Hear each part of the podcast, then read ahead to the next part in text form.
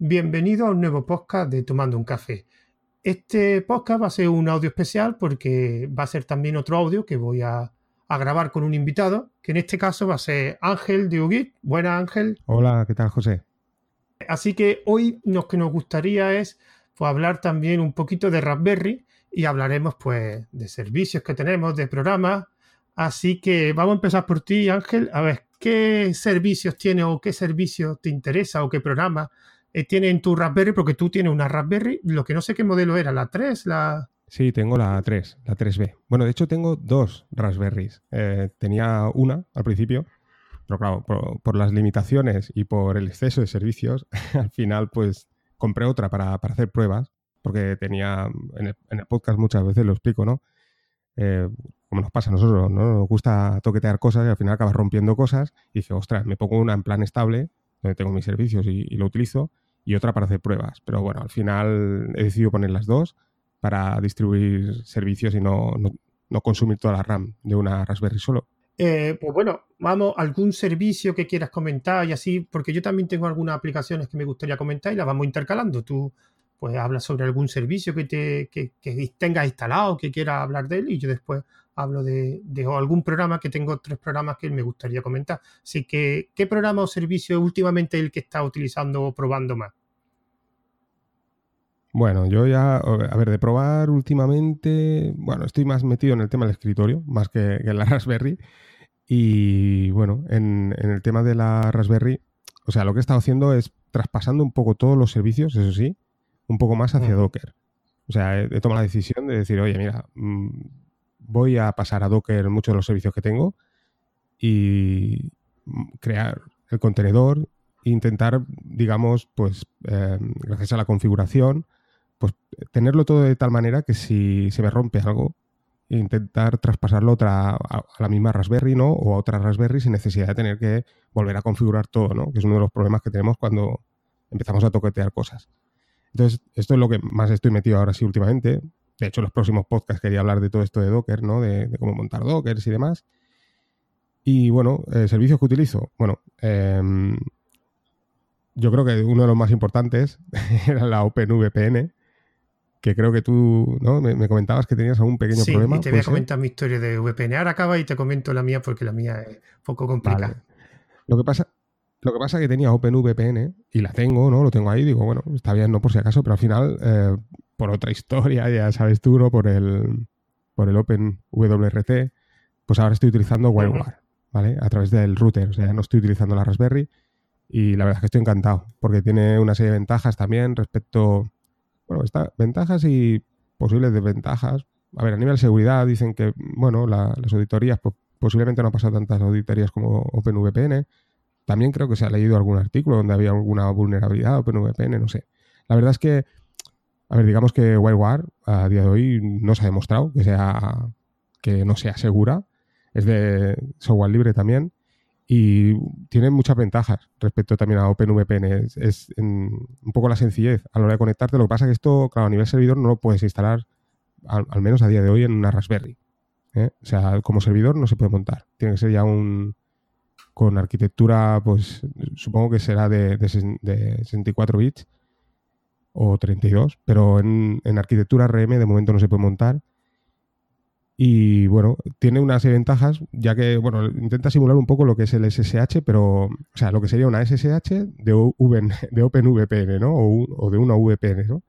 Y tiene una, una, ventaja también es interesante, es como MOS, ¿sabes? ¿Conoces MOS? Lo he dicho, una época lo utilicé pues te permite, por ejemplo, abrir la terminal mediante WireGuard, por ejemplo, ¿no? Y como, pero una terminal por SSH, ¿eh? sin ser MOS y sin, de, sin o sea, desconectando, digamos así. Como utiliza siempre la misma IP, ¿eh? actúa como si fuera MOS, ¿vale? La, VPN. Digamos que deja como abierta la línea, ¿no? Entonces está muy bien. Eh, tiene una serie de ventajas, pues eso, respecto a OpenVPN, ¿no? Y ahora estoy utilizando mucho eso, que eso no está instalado en la, en la propia Raspberry.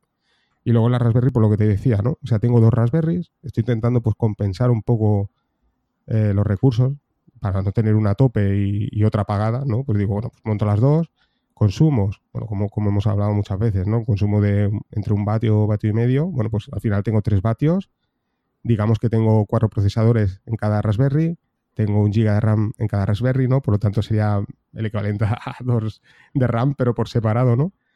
Y eso, pues intento equilibrar un poco los servicios, ¿no? Claro, servicios que utilizo muchísimo, el de los que más, SyncIn. ¿eh? He hablado muchas veces, tengo mis notas sincronizadas por SyncIn y además lo tengo montado bastante bien. verdad, te puedo contar. Esto lo iba a contar en un podcast, pero ya, te lo cuento a ti. Tengo SyncIn a las Eso es lo que te iba a comentar, si las tenías comunicadas entre ellas. Claro, esa es la gracia. Y de hecho, eh, o sea, he, pensado, ¿no? Luego ahí pensando y tal, digo, mira, pues ¿sabes qué voy a hacer? Voy a montarme SyncIn por repositorios, porque una de las suertes que tiene SyncIn es el tema de que están los, propios repositorios de Debian ahora mismo. Entonces, bueno, pues lo monto por repositorios en una Raspberry, monto repositorios en otra Raspberry, claro, y digo, bueno, pues voy a montar ahora un Docker de SyncIn, ¿vale? Y lo voy a abrir, el puerto a la red, ¿vale? De manera que en una Raspberry tengo dos SyncIn, flipa, ¿vale? Uno que accede al exterior, se comunica con, con, la, digamos, con ese mismo SyncIn interior, ¿vale? Filtrando una serie de archivos, ¿vale? Para, porque digamos que hay una carpeta principal donde está todo el contenido. Esto es una cosa también que quiero hablar en futuros podcasts, cómo hacer que se sincronicen no todos los archivos, sino una serie de archivos, ¿no? Por ejemplo, en este caso las notas. ¿eh? Yo puedo tener una película, pero claro, no me interesa que una película de, yo qué sé, de 3 gigas eh, se descargue en mi teléfono, ¿no? Solo, pues yo qué sé, una nota de un archivo .rg, ¿no? Y a su vez, pues va, como tú dices, ¿no? Sincronizada las dos eh, Raspberries, de manera que tengo una copia de mis notas en las dos Raspberries, ¿no? En el caso que falle alguna por el motivo que sea, pues mira, tengo una réplica, ¿no? Y bueno, es una especie de resync, pero bidireccional, ¿no? Y bueno, pues este es uno de los servicios también que uso muchísimo. Otro de los servicios, si quieres sigo hablando, ¿eh? Yo aquí puedo una, estar toda la una cosa que te quería comentar. ¿Las dos Raspberry son del mismo modelo o son diferentes? O... Sí, sí, son es el que mismo pensando que como lo que quieres hacer muchas mm, trabajar con Docker, los contenedores de Docker, ¿has pensado en montar un clúster de Docker? O sea, sabes que hay una tecnología sí, lo, sí, sí, sí. Y, pero dentro de Kubernetes hay una herramienta que se llama Minikube, que es para montar, digamos, un clúster de Raspberry en pequeños dispositivos de forma local, digamos. Y de hecho, Minikube sé que funciona en Raspberry. De hecho, te voy a pasar un enlace para que vea una persona que ha montado un clúster de 1, 2, 3, 4, 5, 6, 7, 8, 9 Raspberry con Minikube. Y entonces tiene su clúster de, Kubernetes, donde ahí pues va, digamos, ejecutando contenedores de Docker. Y claro, como cualquier otro clúster, se va ejecutando indistintamente en cualquier, en cualquier placa de, de, de la Raspberry. Te voy a pasar el enlace por si te interesa, para que le eche un vistazo, porque si tienes, ya como ya que tienes dos, pues ya te podrías comprar una tres y ya montar. Porque venden también cajas específicas para eso. De hecho, el artículo que te voy a pasar está montado en una placa específica para, montar clúster en Raspberry. De eso hay varias. De hecho, son acoplables, o sea que puedes montar una encima de otra y puedes tener un clúster de 4, de 5, de 6, de 7, de 3, de 2. Y está la placa esa, sí, me imagino que la habrás visto. Sí, sí, sí, lo vi. De hecho, a ver, lo estuve pensando, ¿eh? Además, es, como tú dices, hay un, hay un Docker, ¿vale? Que puedes, que, te lo gestiona y todo el rollo, ¿no? Lo estoy mirando. lo que pasa que al final Minikube, Minikube, que quiero recordar, se arranca con un Docker, es un propio contenedor. O sea, un contenedor que gestiona contenedores en diferentes Exacto. Y es bastante fácil. O sea, que no es complicado, porque Kubernetes instalarlo a pelo, digamos, es algo bastante más, más difícil. Y entonces es una forma de montar un clúster de forma, porque sobre todo yo lo sé que lo utiliza mucha gente para montarlo de forma local en el ordenador que trabajan, para, yo qué sé, para montar entornos de desarrollo. Y el Minikube esto sé que lo utilizan para eso. Sigue, sigue, Ángel. No, sí, sí, no, no descarto el montarlo en un futuro, o sea, cuando compre otra Raspberry o algún otro tipo de placa, ¿vale?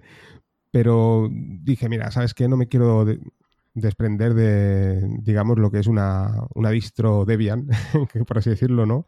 Y como voy haciendo otras historias, ¿no? Que si cositas en Python y cositas así, ¿no? No quería desprenderme mucho de todo, todo este entorno, ¿no? O sea, quería tener lo que es lo, que es lo más parecido a una, a una Debian, ¿no? Y entonces, por eso no, no, lo decidí montar. Pero es una cosa que me llamó mucho la atención y además lo estuve mirando, ¿eh? O sea, no, es algo que...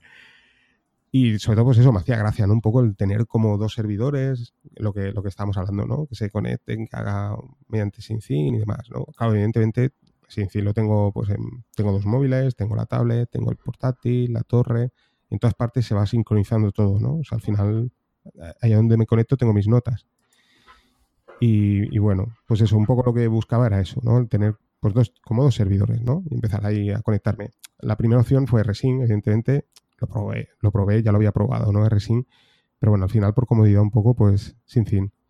Claro, ¿qué sucede? Eh, bueno, tú puedes eh, encender y parar servicios, ¿no? Ya lo, he comentado muchas veces que el tema sin fin, pues quizás no es necesario tenerlo 24 horas conectado. Entonces, pues puedes hacer que en una Raspberry se conecte en un momento determinado del día, por ejemplo, o tres veces durante cinco minutos, se produce esa sincronización y paras el servicio. De manera que no es, por ejemplo, puedes tener una Raspberry donde está funcionando sin fin constantemente y la otra Raspberry simplemente pues para hacer esa réplica ¿no? del contenido y bueno, en un momento del día se sincroniza. También tengo otro servicio como ese Reclon, ¿eh? donde me permite, pues eso, eh, creo que tú también ¿no? conoces y, tienes. Tenía que preguntar una cosa. Eh, en mi caso, un Reclon que le he contado una cuenta de OneDrive, pero me va muy lento.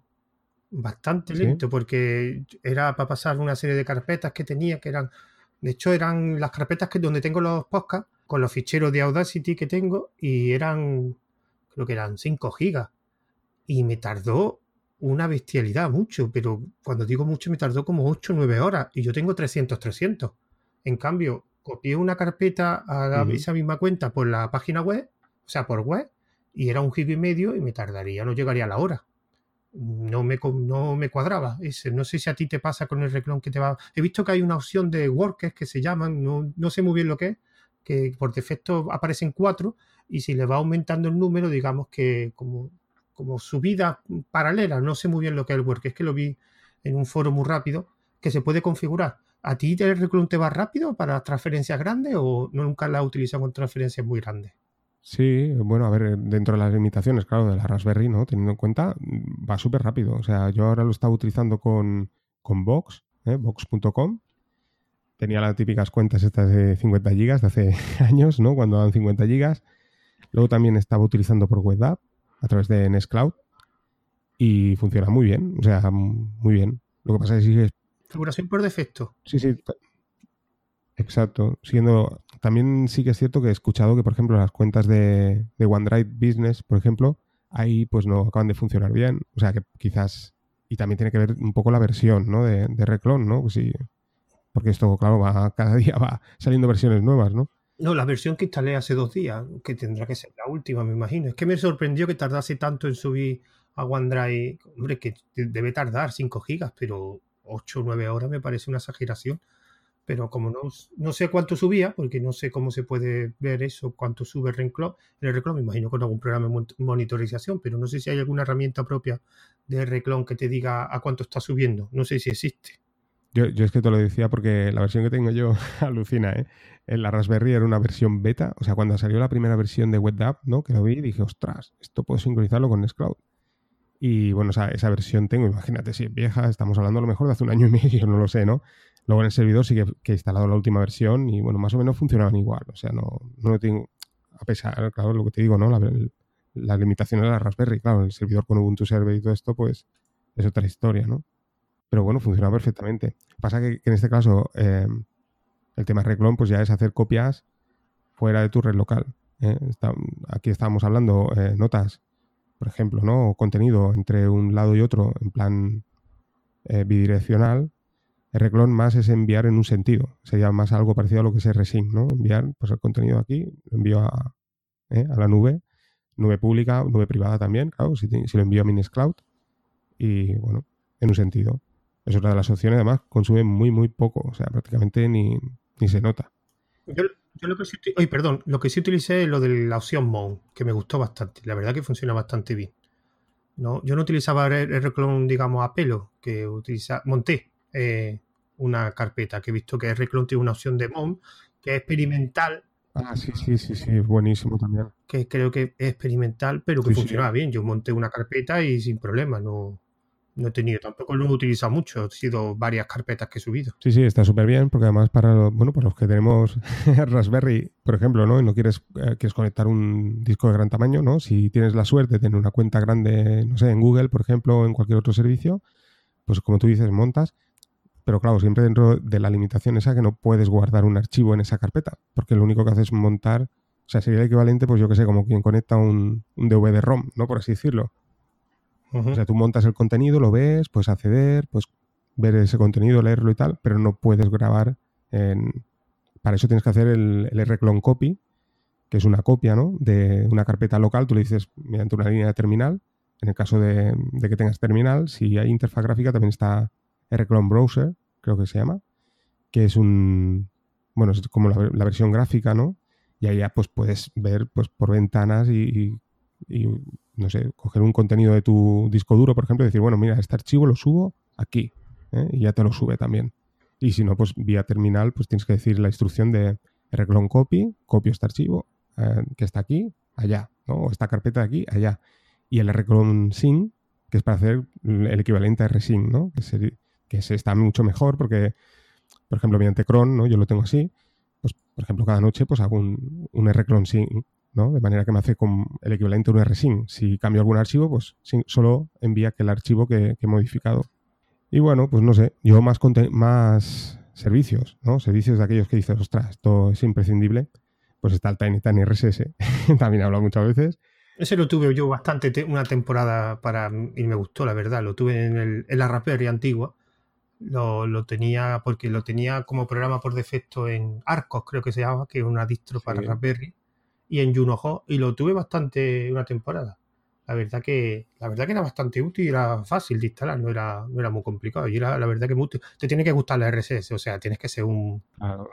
porque esos programas son para tener mucho. Suscribir, suscribirte a bastante sitio de RSS. Porque si no, no tiene mucho sentido. en, su, en, su, día instalé Fresh RSS, instalé, bueno, claro, el, News de Nextcloud, por ejemplo, pero no sé, el Tiny Tiny RSS la verdad es que es, muchísimo mejor, al menos para mí. Luego también está la aplicación, que es muchísimo mejor, en el caso de Android, también hay para iOS, funciona es que súper bien.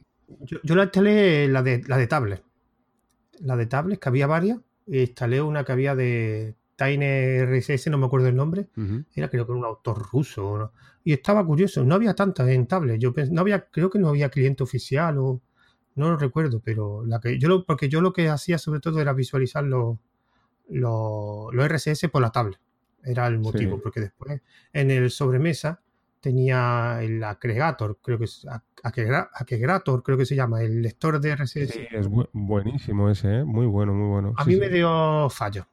Tengo que decir que sí. Había un, dos o tres veces que dejó de funcionar directamente. No sé si es por una actualización de KDE, no sé, pero dejó de funcionar. Y ahí fue cuando me cambié al, al de Mac, al que estuvo durante una temporada de más. Pero ahora realmente casi no utilizo RSS porque mi fuente de información son canales de Telegram y cada vez lo casi no le hago caso. ¿Sabes qué pasa? Que yo que tengo tantos canales, te lo juro que ya es que me pierdo. O sea, el único lugar donde me centro es en el Tiny RSS, porque he intentado por Twitter y es que me pierdo. He intentado en Telegram y me pierdo. Y al final, pues, es por, así por el Tiny Tiny RSS, porque digamos que me quita mucho ruido. Es que yo entro a Twitter y veo un montón de cosas, veo en Telegram un montón de cosas, llega un momento que no, ¿sabes? Y luego, luego también no, yo canales no tengo tanto. Yo, bueno, no sé cuánto es tanto. Yo tendré 15 por ahí. Canales me refiero de canales de, información. Sí, sí, yo cuando te digo muchos, quiero decirte que te tienes que desuscribir de un canal para suscribirte a otro porque has llegado al límite, ¿vale? O sea. Vale, no, no, es verdad. Eso una vez lo comentaste. Sí, no, no llego a ese nivel. No llego a ese nivel. Imagínate, no sé, yo creo que, yo a veces pienso, digo, yo creo que, me, que estoy más suscrito a más canales que aquí no me salen ya, imagínate, ¿eh? la cantidad de, y luego, pues, para Linux, por ejemplo, ahora que decías agregator, cuando has dicho agregator sí que, sí lo recuerdo, era, bastante bueno, pero pensaba, hablabas de agregator para, Android. Creo que está que, utiliza el mismo nombre y es buenísima para Android. No, no lo conocía el que había que estuviera para Android. Sí, sí, no, tiene nada que ver, ¿eh? creo que es otra aplicación totalmente diferente. Creo que no tiene nada que ver, pero es muy buena. Y luego la que para, para Linux, a mí la que me encanta es Liferea. Para mí de, toda la vida, no sé. Es, es, mi favorita. No sé si la conoces. Muy, muy popular. Sí, sí. Yo es que solamente he tenido la de Aggregator y la de iMac, que no me acuerdo cómo se llama el cliente de iMac de RSS. No he utilizado ninguna Ah, bueno, el, el, Fit, ¿no? Uf, eso, el Fit, el Fit. Que ese, que ese me gustó porque había algunas opciones que estaban muy curiosas, y, pero no, nunca la conseguí funcionar. ¿No? O sea que al final era, lo utilizaba. Es que no me acuerdo ya, es que había uno que te permitía. Mm, programar tareas, creo que era, no me acuerdo, es que había dos otras opciones que estaban muy interesantes, pero que no, no las recuerdo. Ya es que ya hace tiempo que no lo he vuelto, porque formateé el equipo y al final no volví a, instalarlo otra vez en el iMac. Yo sí lo que, te voy a contar un poco antes, lo de, porque me la ha recordado lo de la VPN, mi historia de la VPN, porque yo siempre había cedido a mis dispositivos por, de forma clásica, con, con no IP y con la redirección en puerto y no había, no había utilizado VPN. Y hace poco eh, decidí pues, instalarle un VPN, pero en vez de hacer lo que hace todo el mundo, que instala Pi, VPN, creo que se llama, ¿no? Sí. Bueno, es un, es un script, ¿no? Que te facilita. Pues me, pues me compliqué la vida y como había creado un monográfico de sobre VPN en el podcast, digo en el podcast, en el canal de Telegram donde una aplicación, pues decidí, pues, algunos de los que había puesto, utilizarlos, probarlo a ver si funcionaba en la R64. Y escogí uno que se llama, una VPN que se llama Algo y otra que se llama Streisand. Streisand como el nombre de la cantante. Como la bárbara. sí, sí, es que es tal cual. Entonces digo, bueno, pues lo voy a instalar. Claro, ¿cuál es el problema? El primer problema es que son dos tipos de servidores VPN específicamente diseñados para utilizar en, la nube, o sea, en servicios en la nube. Por ejemplo, trae una serie de scripts para instalarlo en Digital Ocean, para instalarlo en Amazon, para instalarlo en máquinas que tengas tú en, nube. De hecho, tú te metes en la página de Stresan o algo y te aparece. Tienen dos opciones porque esto es un script, pero que te pregunta. O sea, un script, un instalador que te va haciendo como un asistente no se, instala y te va preguntando y tú vas respondiendo y así se va configurando el programa.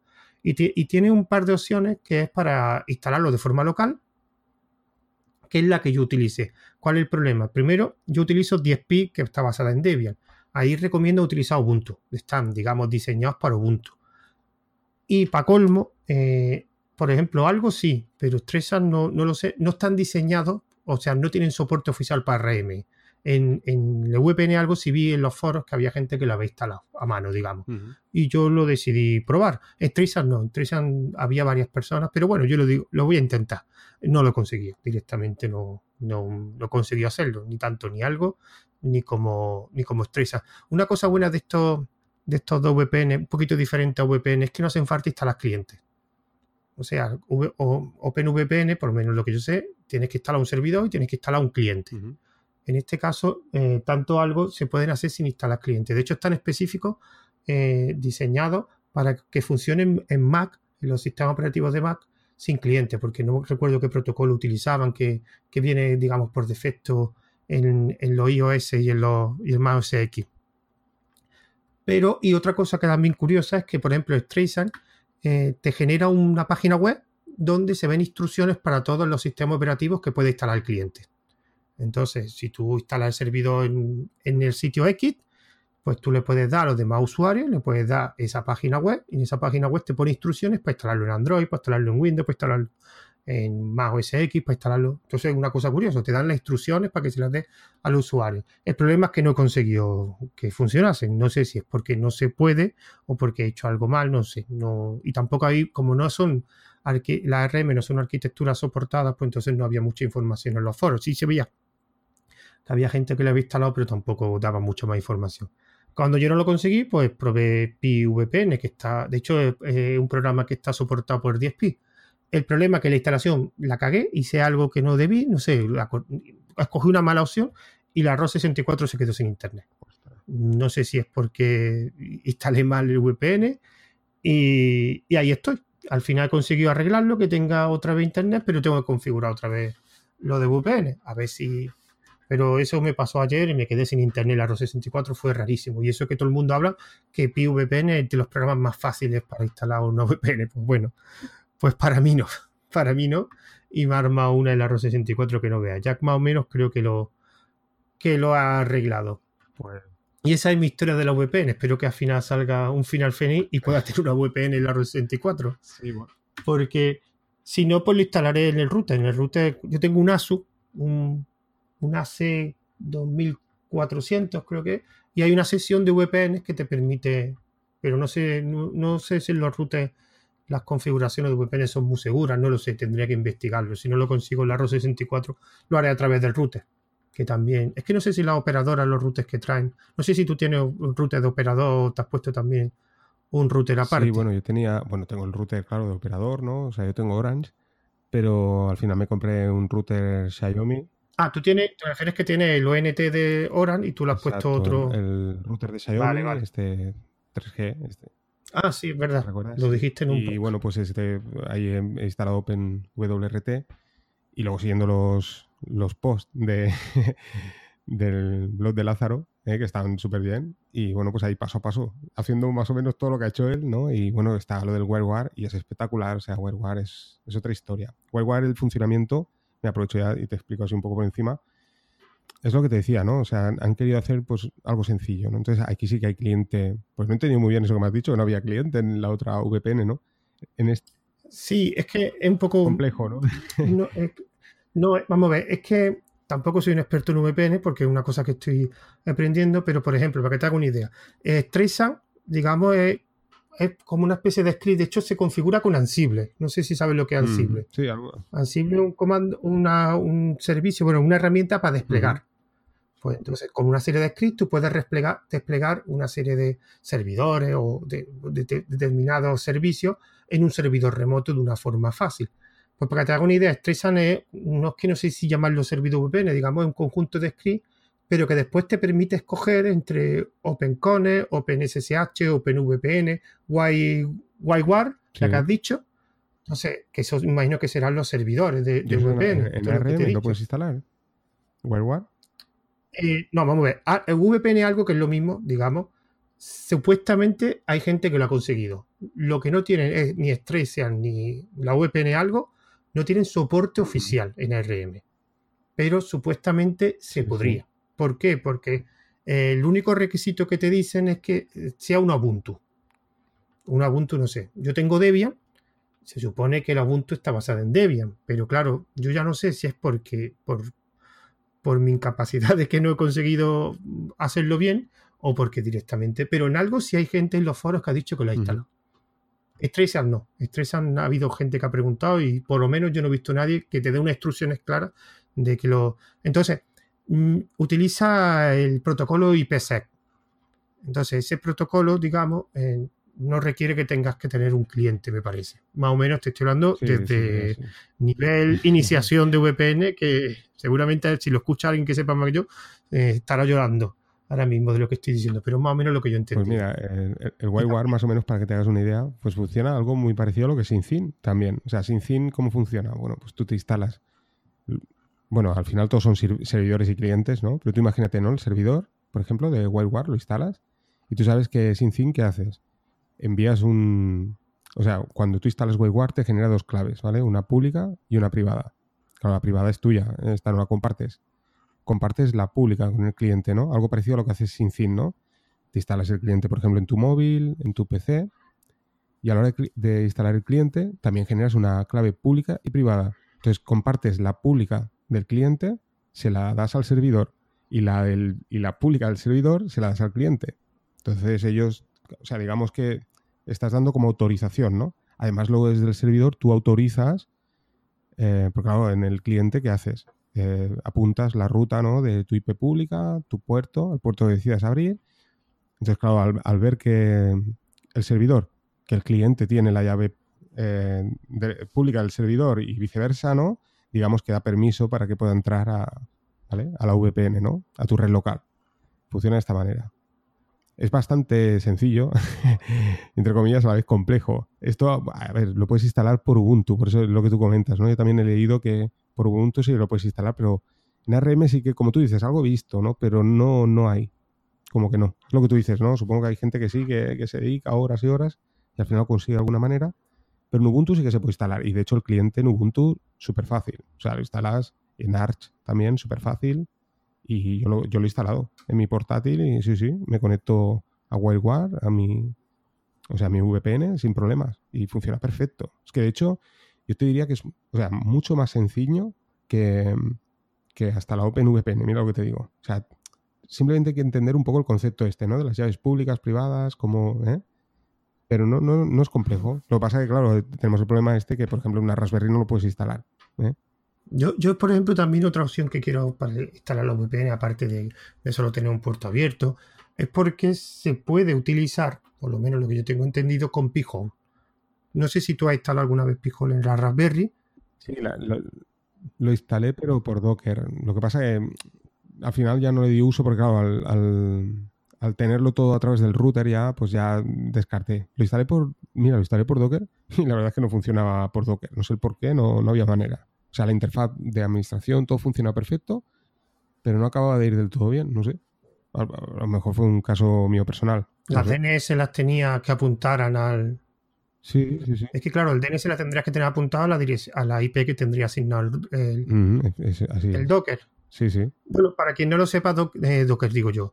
Pijol es una herramienta para quitar publicidad, pero que funciona a través de un DNS. O sea, tú, mm, en vez de poner el DNS de la compañía, digamos, apuntas a la dirección IP donde esté instalado Pijol, a la máquina donde esté instalado, y te funciona como un DNS. O sea, él tiene una lista de un montón de, dominios que tienen publicidad o direcciones que publicidad. De hecho, tú puedes añadir también más URL.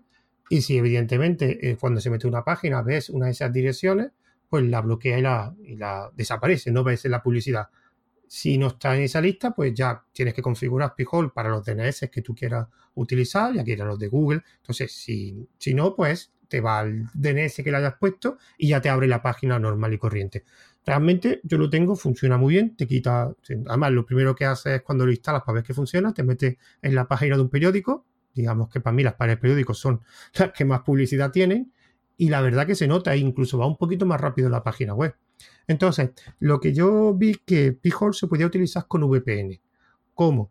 Em, yo lo puedo obtener, me instalo una, una, VPN en una Raspberry, por ejemplo, o en la ROS64, y lo que hago es eh, instalar el cliente en el móvil y lo que te hace es te conecta a través de la VPN a internet y el Pijol que actúe de DNS, con lo cual se supone que eh, navegarías por internet desde el móvil sin, eh, sin anuncios. Es una cosa que quiero probar. De hecho, en P-Hole. Así, lo, tengo yo. Ah, vale. Claro, lo tengo, pero por WireWare. ah, vale, sí. Claro, tengo el AdBlock, lo tengo bloqueado a través del router por OpenWRT, que solo el blog de Lázaro ahí lo tiene todo paso a paso. Hay dos posibilidades, por el archivo host o por, o por AdBlock. Y bueno, pues así, me conecto a WireWare. ¿Qué pasa? Que claro, yo me estoy conectando en mi red local estoy navegando a través de mi router. Como mi router he filtrado la publicidad, pues claro, navego sin publicidad. Sí, es lo mismo, es lo, mismo. Yo quería probar eso. Otra de las cosas buenas que tiene también WireWare, claro, respecto a, a, Open, OpenVPN, es que claro, OpenVPN el tipo de cifrado que lleva pues ralentiza. En cambio, WireWare pues va como tres veces más rápido. Eso también, ¿eh? la transferencia de, datos. Entonces se nota bastante a nivel de navegación. También como actúa como Mosh, ¿eh? lo que te comentaba antes, ¿Qué pasa? Que OpenV, Open, perdona, OpenVPN, a la hora de conectarte, el proceso de conexión es un poco lento. Eh, no sé si lo has probado alguna vez, pero el cliente cuando se conecta, digamos, se conecta con el servidor, verifica, tal, tal. Ah, ahora ya tienes conexión. ¿Qué pasa? Que si tienes un microcorte, vuelves a empezar. En cambio, WireWare es muchísimo más rápido. Te voy a explicar la, diferencia entre OpenVPN también, una cosa interesante, y es el tema de a la hora de conectarte. ¿Qué sucede a la hora de conectarte? Bueno, pues primero eh, se conecta con el servidor, tarda, empieza a verificar que realmente tienes, eh, digamos, la key para conectarte, contraseñas, demás. Claro, todo esto es un proceso, un tiempo que lleva, ¿no? En el caso de WireWare, claro, automáticamente contrasta, ¿no? Eh, verifica realmente que tienes las llaves públicas y demás y se conecta, es muchísimo más rápido. Pero es que además el nivel de cifrado de OpenVPN, OpenVPN es mucho más lento, por lo tanto la transferencia de datos es más lenta. En el caso de WireWare es creo que es hasta tres veces más rápida. Entonces esto se nota muchísimo en la navegación. El tema de la conexión era importante, que lo que lo he descuidado es porque si tienes un pequeño microcorte, si estás por, datos, por ejemplo, y tienes un pequeño microcorte, o en una wifi de un hotel, ¿qué, sucede en una wifi del hotel? ¿no? Que está súper saturada y suele haber muchos cortes. Eh, a mí me ha pasado con OpenVPN y ¿qué pasa? Que otra vez tiene que volver al proceso de conexión. Claro, con WireWare esto es instantáneo. Entonces aquí sí que se nota muchísimo. El tema de WireWare hay que reconocer que como VPN es muchísimo mejor que OpenVPN en estos aspectos. Ya te digo, ¿no? Puede haber críticas del tema, lo que te decía, ¿no? ¿Realmente es más vulnerable una que otra? Bueno, esto todavía está por demostrar. De hecho, eh, Carlos del blog de Lázaro me comentó que es muy probable que venga en las próximas actualizaciones del kernel de Linux integrado ya, WireWare. Entonces esto ya es brutal porque, bueno, como sucede con SynCin, al final será en los repositorios oficiales instalarlo, o sea que, sería genial. Pues que si voy a pensar en instalarme WireWare que... Sí, sí, yo, te lo recomiendo porque, a ver, yo desde que tengo, yo tengo las dos ahora mismo, ¿vale? Puedo utilizar una y la otra. Y te digo que OpenVPN no lo utilizo nunca. Claro, pero mi problema es que en el router no, o sea, y aparte, los Asus tienen también un, Open, un OpenWRT, pero uno propio, los Asus, que se llama Merlin, no sé si te suena. Una, bueno, pues es un firmware alternativo basado en Open, pero específico para los Asus. De hecho, yo lo tuve instalado y no sé si ahí sí podría instalar WireGuard, porque en el, con el firmware original no sé cómo se instala. Y en la, y el ROS 64 me has dicho que la RM no, no tiene soporte. De, salida no, ya te digo, así oficial no. Al menos hasta hace. Pero en los foros hay gente que habla que lo ha instalado. Algo sí que he visto. Yo de hecho estaba buscando a ver algún tipo de Docker, algo, ¿sabes? Algo para, no sé, habría que mirar. Ya te digo, no, ya lo descarté al final porque dije, bueno, ya fui de cara al router y, te estoy hablando de hace, claro, yo te estoy hablando de hace igual algo más de seis meses, ¿eh? Que vi esto. Quizás ahora sí que hay algo, no lo sé. Vale, vale, vale, vale. Pero ya como me fui de cara al router y bueno, el router lo tengo hace ya, jolín, pues lo tengo ya a lo mejor hace cuatro meses. Entonces, claro, yo todo este verano y todo he estado por, por disfrutando a tope. O sea, es, es una pasada porque, como te digo, Tiny Tiny RSS, claro, yo no lo tengo abierto a la red. ¿Qué pasa? Pues yo ya, o sea, yo siempre ya tengo activo el WireGuard por defecto en mi teléfono, lo que tú comentabas, ¿no? Por el tema de la publicidad y demás. O sea, siempre tengo WireGuard abierto en el teléfono. Entonces, claro, yo me, siempre estoy navegando a través de mi red local, por así decirlo. Entonces, eh, quiero acceder a Tiny RSS para ver las noticias. Es que es instantáneo. O sea, yo abro la aplicación y ya me salen como si tú utilizaras eh, Feedly, por ejemplo. Pues a mí me, aparece el Tiny RSS en, en mi teléfono, ¿no? Gracias al WireGuard. Yo te, yo te lo recomiendo bastante, la verdad que, ya te digo, a, nivel de, velocidad no, no, hay ni punto de comparación y, sobre todo el tema de la conexión se nota bastante. Claro, el problema es lo que te comentaba antes, que parece que en ARM, salvo el más genérico, más famoso, el más famoso que el OpenVPN, los demás, porque yo eh, algo, también otro que quería probar que se llama Strong Swan, pero ese creo que dicen que es bastante complicado. Ese sí me hace falta, sí tengo que mirar si para RM hay algo. Pasa que la configuración sí es un poco más compleja. Pero pues, no, no hay, y, salvo el PI VPN, que al final uno, eh, uno es para OpenVPN, para RM tampoco hay mucha alternativa. Sí que hay gente que lo ha hecho, pero sin tener soporte oficial para la, la VPN. Así que no sé lo cómo lo haré. Intentaré PVPN y después ya probaré probaré otro. Y vamos a dar un pequeño salto porque te lo comenté antes de empezar a grabar que me gustaría, además es un software que tú tampoco me has dicho que lo conocía, que era quería hablar de un software que he visto que está para Raspberry y para más dispositivos ARM que se llama Volumio. Volumio es una distro de, para ARM, aunque creo que también tiene para, pues eso no lo he mirado, para PC. Eh, sí, para PC, tiene versión de PC. Tiene versión para PC, para Raspberry Pi, para Android C1, C2, Sparky y Asus Tinkerboard. Estos últimos son evidentemente placas RM, son la alternativa a la Raspberry. Entonces, es una distro específica para reproducción de audio. Entonces, si algún oyente es un, no sé cómo se dice, audiófilo, creo que se llaman, los que son amantes de la música de calidad, pues eh, aquí tiene una distro específica de, para eso. Entonces, es una distro donde, digamos, eh, te proporciona interfaz web y te, eh, te, permite reproducir música. Que esa música la puedes tener en el mismo dispositivo, la puedes tener en otro dispositivo. Porque entre las cosas que también tiene soporte, tiene soporte para montar, digamos, por ejemplo, en NFS, una partición NFS, con lo cual lo podrías tener, por ejemplo, en un NAS, el audio en una Raspberry esta distribución y después acceder pues, a través de su interfaz web, desde una tablet, desde un móvil, a la música y reproducirla. Es la verdad que, es una distro bastante interesante. Además, tiene un montón de soporte para, para ficheros de audio, de formatos de audio, FLAC, ALAC, AAC, Borbi, MP3, etc. Y está muy bien. Otra cosa curiosa es que si metéis en la página de Volumio, es, tiene una tienda. Y en esa tienda lo que se vende es hardware montado con esta distro. O te venden eh, plaquitas para la Raspberry, creo que son específicas para la Raspberry, que son, antes me lo has dicho Ángel, el nombre de lo que te crea, adaptadores, no, extensores o que se conectan a Raspberry y lo que te proporciona es un DAC. lo que me has comentado tú, que era pues, para conectarle altavoces y para aumentar la calidad del sonido, ¿no?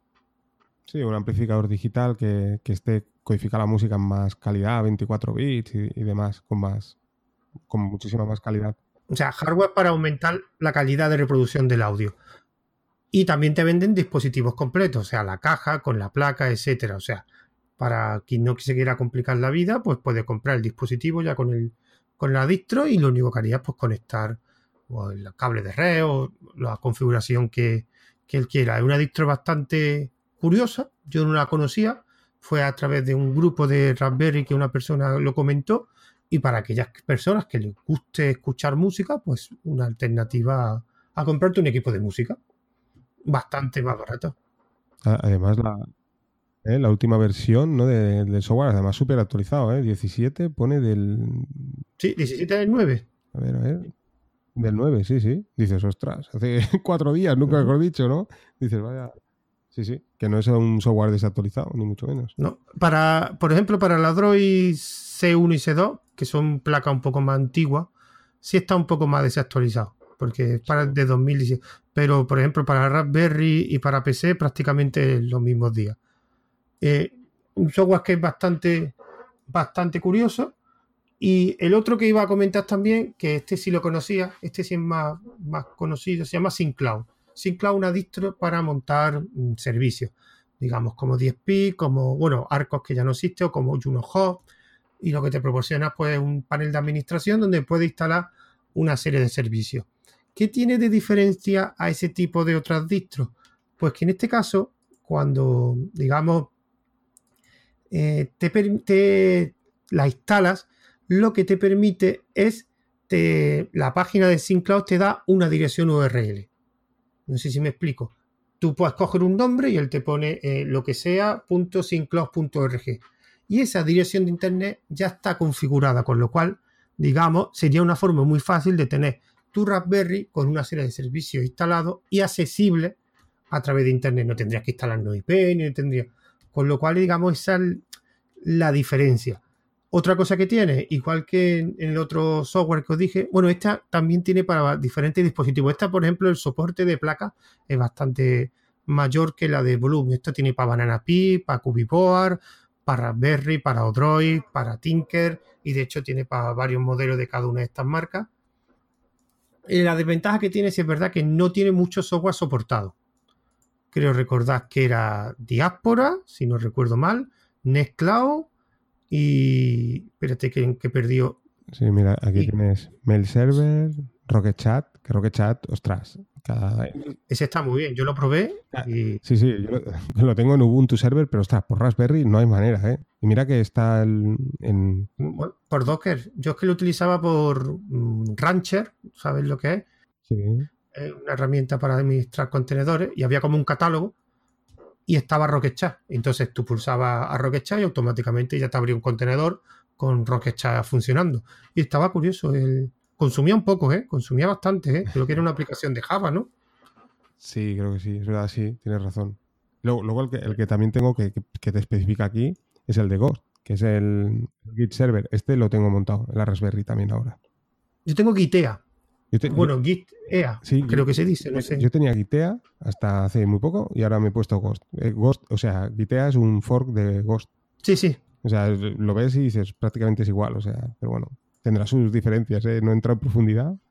Ghost creo que no lo, he instalado nunca, no sé cómo, cómo va. Gitea el que lo, y de hecho lo tengo un poco, porque quería, quería utilizarlo de servidor de Git para, mi, para mis cosas que tengo en código y lo quería meter todo en la ROS 64 porque Gitea sí es un software, God creo que también, pero Gitea seguro en 10p y God no me acuerdo si estaba en 10p. El de Ghost lo, he instalado porque, bueno, como te comentaba antes que quería hacerlo por Docker, bueno, pues está el Docker oficial y puedes montar en ARM sin problemas y funciona perfecto. El de Gitea, pues bueno, he encontrado Dockers que no son oficiales. Y bueno, quería utilizar el, oficial. Y sí, sí, funciona perfecto. Y además muy, muy ligero.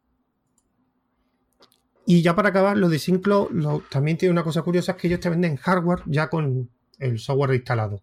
En este caso, eh, tú puedes comprarte ya el hardware completo con la caja, me imagino que también con la fuente de alimentación. Y por ejemplo, ellos venden un Odroid HC1 el Odroid OC2 y la Raspberry Pi. Que, ah, mira, aquí lo pone. El contenido es eh, un cable Ethernet, la fuente de alimentación, la caja, la placa y una tarjeta que me imagino con, instalada con SyncCloud. Con lo cual, esto también, eh, el precio es un poco caro, no vamos a negarlo. Porque, por ejemplo, la, HC, la HC1, la que viene para que tú le puedas conectar un disco duro en la caja, ese está a 140 libras. Que no sé cómo está el cambio de libras, pero seguirá siendo mayor que euro, me imagino. Sí, sí, claro. Calcula que 150 euros. Hombre, contando que la placa, la caja, eh, oficialmente cuesta en la página oficial, creo recordar que costaba unos 80 euros, pues es un beneficio que consiguen bastante grande. No es obligatorio, puedes bajarte la imagen, instalarla en una tarjeta y, y configurarlo en software. Y sobre todo lo interesante es eso, lo de que te proporciona unos URL para poder acceder de forma externa a tu dispositivo. Y esos son, digamos, los... Bueno, y el otro que se me ha olvidado, el de que ya te lo comenté en el, en el, en el grupo de Telegram, que es Passman. Passman es un, gestor de contraseñas, pero para, para Nextcloud. Yo te lo, me ha gustado, esto funciona bien. Tú me has dicho que utilizaba otro, ¿no? Tú comentas que otro gestor, ¿no? Yo KeepPass, a ver, este lo, probé en su día porque estaba en beta, eh, cuando salió en beta la aplicación para Android y también. Y lo estuve probando, pero nada, al final, como lo tengo todo en KeepPass, ya pues es difícil cambiar. ¿Pero el servidor lo tienes tú instalado o es un servidor que está que lo proporcionan ellos? ¿Cómo va eso? No sé muy bien KeepPass cómo. ¿El KeepPass? Sí. Bueno, KeepPass, por ejemplo, si por ejemplo tú tienes Nextcloud y dices, no, yo quiero tenerlo en Nextcloud. Bueno, Nextcloud tiene una. Dentro de las aplicaciones de Nextcloud tiene un, no recuerdo si se llama KeepWeb, KeepWeb, KeepWeb se llama. Es un, una interfaz web de, de KeepPass, ¿vale? Entonces tú puedes montar mediante la versión web, esto funciona en un archivito ¿eh? que está cifrado y bueno, pues ahí tienes tus contraseñas. Entonces tú puedes sincronizarlo con lo que quieras. En este caso, pues hablamos de Nextcloud, pero podría ser también con SyncSync, con lo que tú quieras, ¿no? Y lo montas con la interfaz web. Luego también hay aplicaciones, hay un montón de, aplicaciones. Al principio solo había una, ¿no? Pero ahora ya hay diferentes, han hecho forks y bueno, hay variaciones de como software libre, claro. Eh, yo, por ejemplo, utilizo una que se llama KeePass XC también, que es bastante popular. Y bueno, pues ahí montas el archivo y ya está. Lo, puedes tener sincronizado con cualquier eh, aplicación de sincronización, ¿no? Y utilizando ese archivito, pues lo abres y, ya está bueno, contraseña, pues contraseña. Hay diferentes tipos también de, para securizar más todavía, ¿no? El, tema de las contraseñas, puedes utilizar, por ejemplo, un archivo llave, ¿eh? Por ejemplo, imagínate, pues no sé, este podcast, por ejemplo, ¿no? Como llave. Si no tienes este podcast y la contraseña, pues no puedes ver acceder a las contraseñas, ¿no?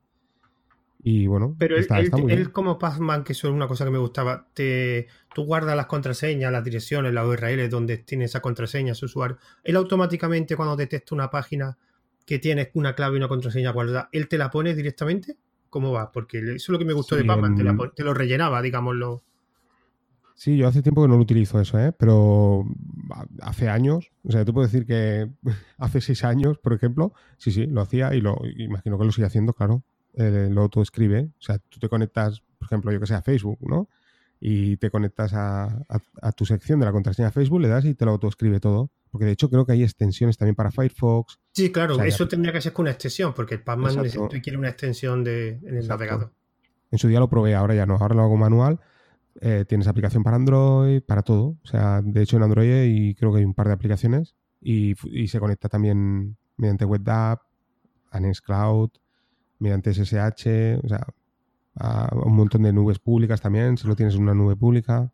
Vale, entonces tú lo tienes con un plugin de Nextcloud eh, realmente, o sea que no lo, tu contraseña se quedan de forma local, ¿no?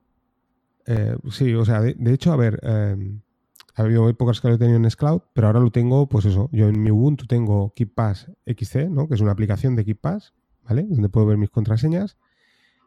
Ahora lo estoy sincronizando por SyncSync, ¿vale? Por eso te digo, porque es un archivito, ¿eh? es como si fuera un archivo muy pequeño, como un TXT, ¿no? Un archivo que está cifrado todo el contenido ahí, donde están todas las contraseñas, y simplemente teniendo ese archivo, pues ya, por ejemplo, ¿lo quieres abrir la aplicación Android? Bueno, pues lo puedes hacer de dos maneras. Una, o te descargas ese archivito en tu teléfono y lo llevas, ¿no? Contigo.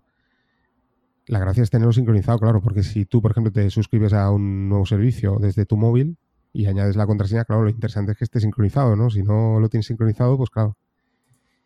Y lo puedes tener en local o puedes conectarte mediante la VPN, por ejemplo, por SSH, si lo tienes en la Raspberry. Por ejemplo, imagínate en una carpeta por SSH o por WebDAV o por Nextcloud también, por OnCloud, por donde quieras. O sea, de hecho la aplicación Android tiene un montón de...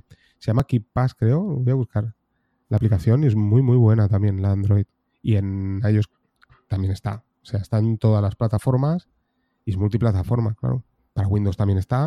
En Windows también lo, lo he utilizado. Y la gracia es un poco, pues eso, tener el doble archivo, ¿sabes? O sea, securizarlo un poquito más, ¿no? Y, y bueno, funciona fantástico. Yo lo digo hace ya años y funciona muy, muy bien. Yo hace años utilizaba una, pero vi el Pathman este y lo digo, como funciona en Nextcloud, yo quería sobre todo era dos cosas, que la contraseña la estuviera yo, no quería guardarla en ningún servicio de internet y que me hiciera autorrellenado de, la, de los usuarios y las contraseñas, porque hay algunos que, que se me olvidan de no ponerlo. y, pero bueno, ya que me has dicho que eso también funciona en Nextcloud, pues también.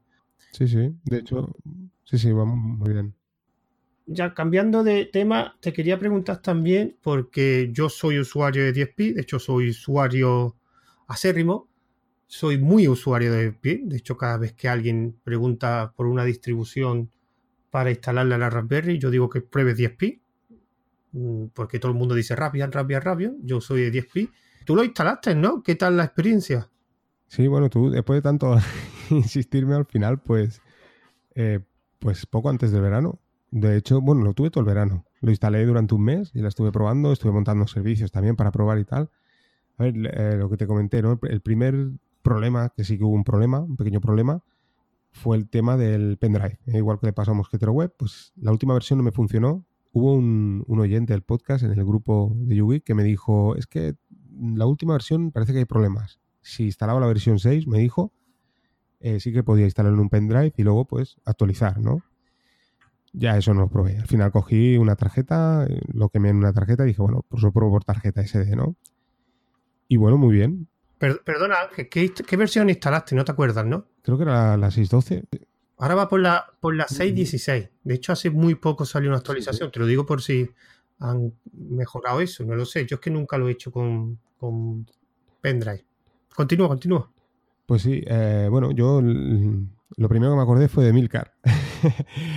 porque yo creo que el 10P es una distro, está muy bien, o sea, para, o sea, para los que saben y para los que no saben, ¿vale? y me explico. Para los que no saben, por ejemplo, yo me acordaba de Milcar, porque Milcar decía que tuvo una Raspberry y dijo esto no vale para nada, ¿no?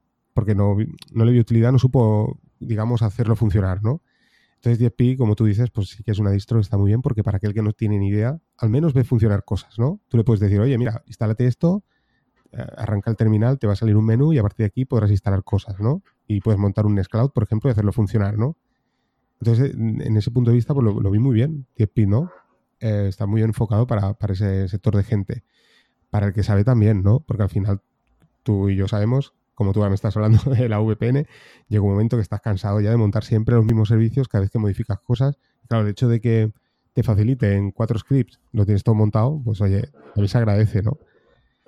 El único contra que le vi, así entre comillas, que no es un contra, porque, bueno, tú lo sabes mejor, ¿no? Yo creo que esto es una derivada de, Debian también, ¿no? Raspbian. Porque yo vi... Sí, no, no, Raspbian no, Debian. Debian, ¿no? Porque instalé paquetes apt y tal. O sea, digamos que está súper... O sea, uno de los puntos fuertes también interesante, ¿eh? que yo creo que es muy importante, es el tema de la optimización. Sí que es cierto que tú, por ejemplo, tú puedes montar partiendo de una Raspbian, por ejemplo, pues yo que sé, un Nextcloud, ¿no? Y al final dices, bueno, pues monto Apache porque me manejo con Apache.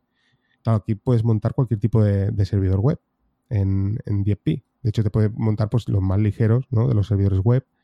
Y digamos que está pues súper optimizado para que funcione de la mejor forma ¿no? en, Raspberry sin consumir, consumiéndote el mínimo, ¿no? Aunque no hay que volverse loco, ¿no? Como tú y yo hablamos, ¿no? De ponerte a instalar ahí todos los servicios, ¿no? Porque llega un momento que da igual que tengas 10 que Raspbian, que al final lo llenas todo, ¿no?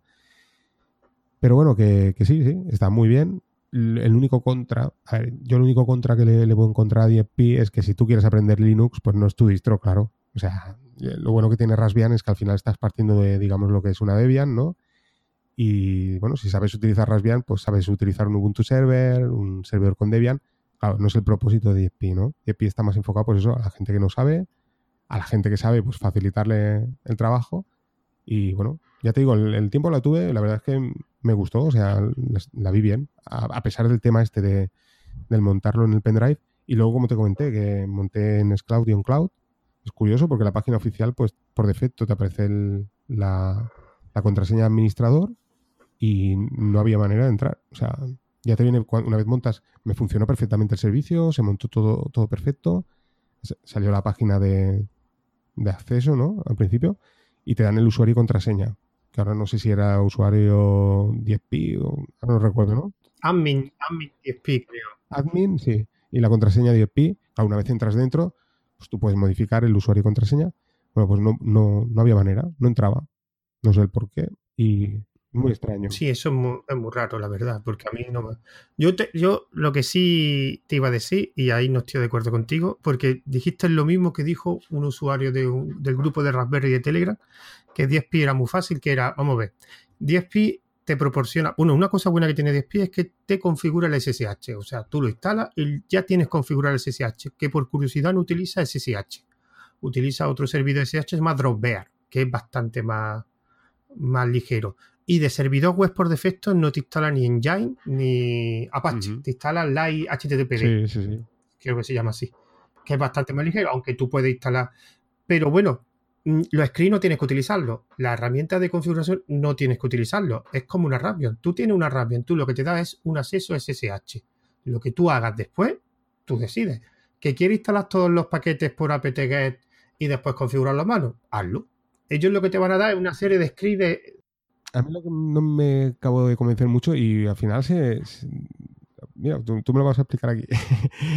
se me acabó rompiendo un poco al final porque no había manera de actualizarlo. O sea, creo que fue, pues posiblemente fue que, estaba en la, en la 6.15 y salió la 6.16 y no, no, había manera de actualizarlo. Me decía que no tenía espacio suficiente, tenía una tarjeta de 32 y el, el tema de la actualización, claro, es diferente. Al final tienes que instalar la, la distro.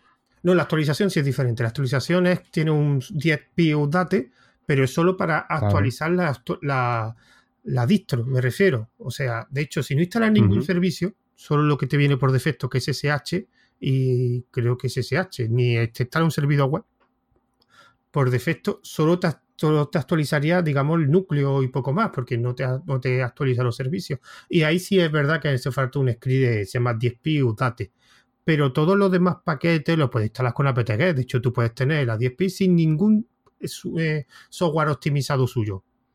Luego también otro de los defectos que encontré, ahora voy a sacar todos los defectos, me estoy acordando. No, no, si defectos tiene tú, muchos pues como todo. No, a ver, no, claro, todo tiene sus pros y sus contras, lo que te digo, ¿no? O sea, montarlo esto en Raspbian, pues también es más complejo, ¿no? Aquí lo tienes más fácil. Pero, por ejemplo, el tema de las aplicaciones. Yo, por ejemplo, monté, como hemos comentado fuera de micro, ¿no? Que íbamos a hablar también, Air Sony, hmm. ¿no? Yo lo tenía montado la Raspbian y en 10 me salió una versión anterior. De hecho, claro, nada más abrirme ya me decía, oye, que esta versión es antigua. Claro, ahí tienes que actualizar también a través de los repositorios, digamos, a través de la actualización de 10P, ¿no? Se te actualiza el servicio, ¿no? O lo, puedes actualizar tú. Mm, depende, en Nextcloud sí. Nextcloud sí puedes con el propio actualizador. De hecho, eso te lo digo porque ayer o antes de ayer lo actualicé. En Nextcloud, con el mismo actualizador que, que viene incluido en Nextcloud, sí se actualiza pero otros software que no tengan unos actualizados propios, no lo sé. Yo, por ejemplo, Pijol lo tienes que actualizar con la distribución, porque de hecho yo tengo Pijol y me parece abajo que ha salido una nueva. Eso sí, lo que puede hacer es no instalarlo como software optimizado por DSP, instalarlo a mano. Si lo instala a mano, tienes todo el control. Es que, claro, el otro usuario de ese grupo me decía, es que yo quiero más Rabian. Digo, pues utilizarlo como una Rabian. Es como si tú tienes la Rabian y, lo primero que haces es instalarte el WebMin. Si te instalas el WebMin, estás haciendo, entre comillas, estás haciendo como una DSP. Tienes un, un panel de control para configurarlo todo, digamos, de una forma más fácil. Pues, hombre, no, creo que sí, no puede instalar paquetes, pero bueno, ¿sabes lo que te quiero decir? Ya no está haciéndolo todo a mano, sino está otro programa el que hace el trabajo por ti. Pues si no quieres instalar nada, no instales nada y lo haces todo a mano. Salvo, es verdad que en 10p los datos, no sé si con apt-get podría instalar, eh, actualizar la distro, no lo sé. No, sé si bueno, la, distro no, pero bueno, yo, yo por ejemplo dije, voy a instalar Resilio, por ejemplo en 10p, ¿no? A ver si puedo. Y sí, sí, lo hice pues por Debian, ¿no? O sea, instalando los paquetes de, de Resilio, actualizando, instalando el proceso convencional, ¿no? Igual que leería en, en Ubuntu, por ejemplo, y se me instaló sin problema. Y el otro, el otro Raspberry, cuando ya puse Raspbian, instalé Dropbeer también por SSH. O sea, descarté por defecto lo que trae Raspbian, por ejemplo. Al final es lo que hablamos, ¿no? O sea, tú puedes montártelo, al final como esto es todo software libre, está todos los repositorios, quiere decir que al final puedes montarlo por igual. El punto fuerte, ya te digo, yo el punto fuerte que le veo a DFP es eso, la comodidad, ¿sabes? O sea, para el que no sabe, por eso te digo, me acordé de Milcar, digo, ostras, Milcar con esto, al menos hubiera dicho, hostia, esto vale para algo, ¿no? Eh, porque hubiera visto cosas que funcionan, ¿no? Hostia, voy a montar un servidor de, música. Pues oye, mira, Sony, mira, ¿ves? Funciona. Pues sí. Otra cosa es que te gustó, ¿no? ¿no? Pero, o el Nextcloud, sin fin, también está. Y, de domótica, porque él lo quería la Raspberry, era, que sí. que era para domótica y tiene varios, varias aplicaciones de domótica. Tiene, estoy viendo Home Assistant. Home Assistant lo instalé también, funciona perfecto. O sea, Home Assistant, ¿ves? Yo lo instalé previamente paso a paso ¿eh? en, en Raspbian. Claro, no tiene nada que ver. Eh, digamos que a lo mejor me tiré hora, ¿no? Una hora hacerlo por Raspbian, sin saber, claro, paso a paso. Y una vez lo sabes ya es más, rápido, ¿no? En cambio, claro, aquí es lo que tú dices. O sea, eh, le doy, me voy a dar una vuelta, ¿no? Y a los cinco minutos vuelvo y está instalado. Claro, es, es otra historia. Claro, es que yo lo que digo, tiene las dos cosas. Tiene, o puedes trabajar como Raspbian o puedes trabajar como 10p, tú decides. Es verdad que hay un problema que tiene 10p, que no la conoce la gente. Mm, eso es lo que he visto yo en muchos mm, proyectos de software libres que son, están bastante bien, que al ser un proyecto de software libre que está, digamos, controlado por poca gente y con poco presupuesto, no tienen, no los conoce la gente. Y a mí me sorprende todavía que 10p, por ejemplo, el grupo de Raspberry, que que mucha gente pregunta, yo siempre digo instala 10pi, por ejemplo, muchos preguntan, ¿cómo se instala un Ples? o porque quieren instalarlo la Raspberry para Ples o quieren instalarlo un Nextcloud. Y claro, todo el mundo mm. le dice rabia, rabia, rabia, rabia, digo, mira, prueba 10pi, si no te quieres complicar la vida y no quieres aprender, prueba 10pi y aquí tienes Ples, tienes Kodi y tienes lo que tú quieras. Y tienes también Nextcloud, tienes OnCloud. Y es solo pulsar un, en un sitio donde instala un paquete, ya está más fácil que eso, hombre, que después quieres aprender, pues puedes aprender, que no, pues te una rabia. Es que claro, hay mucha gente que se compra la Raspberry y como le pasó a Emilcar, se compró una Raspberry sin informarse porque se creía que era magia, o sea, la conectaba y todo, ¡pum! un Mac. No, no es un Mac, es una Raspberry. Y de hecho, es que tienes que currártelo un poco, hombre, es verdad que cada vez hay más software que te lo simplifica todo, pero no es un Mac, un Mac, un Mac, una Raspberry, una Raspberry. Si una Raspberry fuera como un Mac, costaría cuatro veces más. Porque tendría... No, pero con 10 pi es lo que, lo que estábamos comentando, claro, O sea, yo, es que yo, por eso un, amigo mío también que conozco y tal, me comentó, se compró una Raspberry hace tiempo y en su día le dije Raspbian, claro, ahora al ver 10 pi le dije, oye, tira por 10 pi. Es, el típico que compró la, Raspberry y la metió en el cajón, ¿no? Y ahora me, vio y me dijo, hostia, tengo la Raspberry y tal. Y dije, oye, pon 10 pi. ¿Ves? Ya le dije eso, pero dije, luego ya una vez lo veas funcionar, si quieres, luego jugamos a un poquito a, usar Linux, ¿no? Pero de momento, oye, al menos vas a ver que funciona, ¿no? Que lo que te has comprado funciona. Yo, o sea, no lo veo mal desde, desde ese punto de vista. Lo que pasa es que, claro, yo, José, yo te soy sincero, o sea, yo, o sea, no es que me vea atado de manos, por lo que tú dices, ¿no? Al final es parte de una Debian, ¿no? Pero, o sea, a mí me gusta más instalar Raspbian. Tú voy a ser sincero, ahora ya que, que, sé un poco más de qué va el tema, pues disfruto más con Raspbian. Me gusta actualizar los repositorios para APT, o sea, digamos que me fastidia, ¿no? Cuando veo la interfaz de, oye, mm, el launcher este para actualizar 10p, dije, o sea, está bien, ¿no? Para el que no sabe, pero para mí, por ejemplo, no sé, yo ahora me, digamos, me encuentro más cómodo, claro, de la otra manera. Pero es porque, digamos, yo no es que tenga un nivel súper avanzado, pero digamos que ya como sé de qué va el tema, pues me, gusta más hacerlo por Raspbian. O sea, no, no, no creo que vuelva a 10p, ¿sabes? A no ser que, que algún día diga, oye, mira, lo que te hablaba, ¿no? Me voy a instalar estos cuatro servicios y tiro millas. Otra de las cosas que me gustó mucho, o sea, una cosa que vi, ostras, ¿cómo no puede estar Tiny Tiny RSS? Pero por otra parte sí que está Docker. Y claro, Docker, a lo mejor, pues para el que le digas, oye, em, pon Docker, ¿no? Claro, eh, quieras que no, decirle, mira, tienes que utilizar estas tres, cuatro líneas de terminal para instalar Docker. Pues ya le, complicas la vida, ¿no? En cambio aquí, pues es, lo que tú comentas. O sea, lo marcas que lo quieres instalar y te lo instala, ¿no? Instalas Portainer y ya lo tienes todo un poco así en interfaz gráfica, como tú decías, ¿no? Por ejemplo, el caso de WebMe, ¿no? Digamos que ya para el usuario que no sabe, pues lo veo usable, ¿no? Y Docker me gustó bastante y, también instalé en 10p, tenía RSS por Docker, perfecto. O sea, sí, sí, sin problemas. Por eso te digo que es, que es muy cómodo, claro, es que es el tiempo de instalación. ¿eh? Tardas más en, en, actualizar la propia Raspberry y no instalar los servicios que tú en lo que tardas clicar casi, ¿no? Aunque sí que es cierto que la interfaz no es que sea compleja, ¿no? Pero al principio sí que te cuesta un pelín, aunque no, no es complicada, ¿no? Lo que le falla, no sé, creo que en que en castellano no está disponible, ¿no? Está en inglés, eso sí. Mm, pero en castellano no, se puede cambiar de idioma, ¿no? ¿no? No, yo no he visto la opción. Es que son, son interfaces N-Curse, interfaces de terminal. También me imagino que para que evitarse, para, los recursos para hacer. De todas formas, hay una cosa que tú has dicho que es clave. O sea, tú utilizas Rabian por comodidad. Yo creo que ya los usuarios utilizan un sistema operativo u otro, o una distro de ARM u otra, porque han evolucionado tanto que ya no creo que una sea mejor que otra, sino básicamente por lo cómodo. Yo utilizo Fedora porque es, me resulta cómodo, tú utilizas Ubuntu porque te resulta cómodo. Pero claro, es verdad que cada distro tiene su usuario, pero que al final que yo voy a utilizar una cosa u otra no es porque sea mejor o peor, sino por la comodidad que tengo con ellos. Y aparte, esa comodidad también implica porque estás acostumbrado a utilizarla esa. Si evidentemente fuera al contrario, si conocieras 10pi antes que Raspbian, no iba a ser el proceso inverso. Eso también, que si tú hubieras instalado hace tres años 10 pin y ahora sale Raspbian, no lo hubiera hecho. entonces, claro, el proceso es, tú estás acostumbrado a Raspbian, pues cualquier otra cosa, pues cuesta y ya está, al final está acostumbrado y al final, como va a ser lo mismo en los dos sistemas, es verdad que en este, en este caso tiene la, la, ventaja de que es más fácil instalar servicios, pero que también los puedes instalar en el otro. Y a ti, por ejemplo, tú eres usuario, digamos, de los dos sistemas. Tú tanto puedes utilizar Raspbian por tus conocimientos como 10 Pero sí es verdad que el usuario de 10 es un usuario más específico, más, no es un usuario genérico, es alguien que quiere utilizar un dispositivo para que funcione, no para aprender. Y ahí mm. Raspbian no sirve. Claro. Yo, por ejemplo, es eso si me dijera alguien, oye, mira, yo quiero aprender un poco como a Linux o quiero aprender a, ¿no? a administrar servidores Linux, un poquito así y tal, meterme en el mundillo. Oye, Raspbian de calle, o sea, olvídate de 10 Ahora sí es eso, si quieres, o como nosotros, ¿no? Mira, comodidad, o un usuario, lo que hablábamos, ¿no? Que no tiene ni idea, quiere ver funcionar cosas, pi, claro.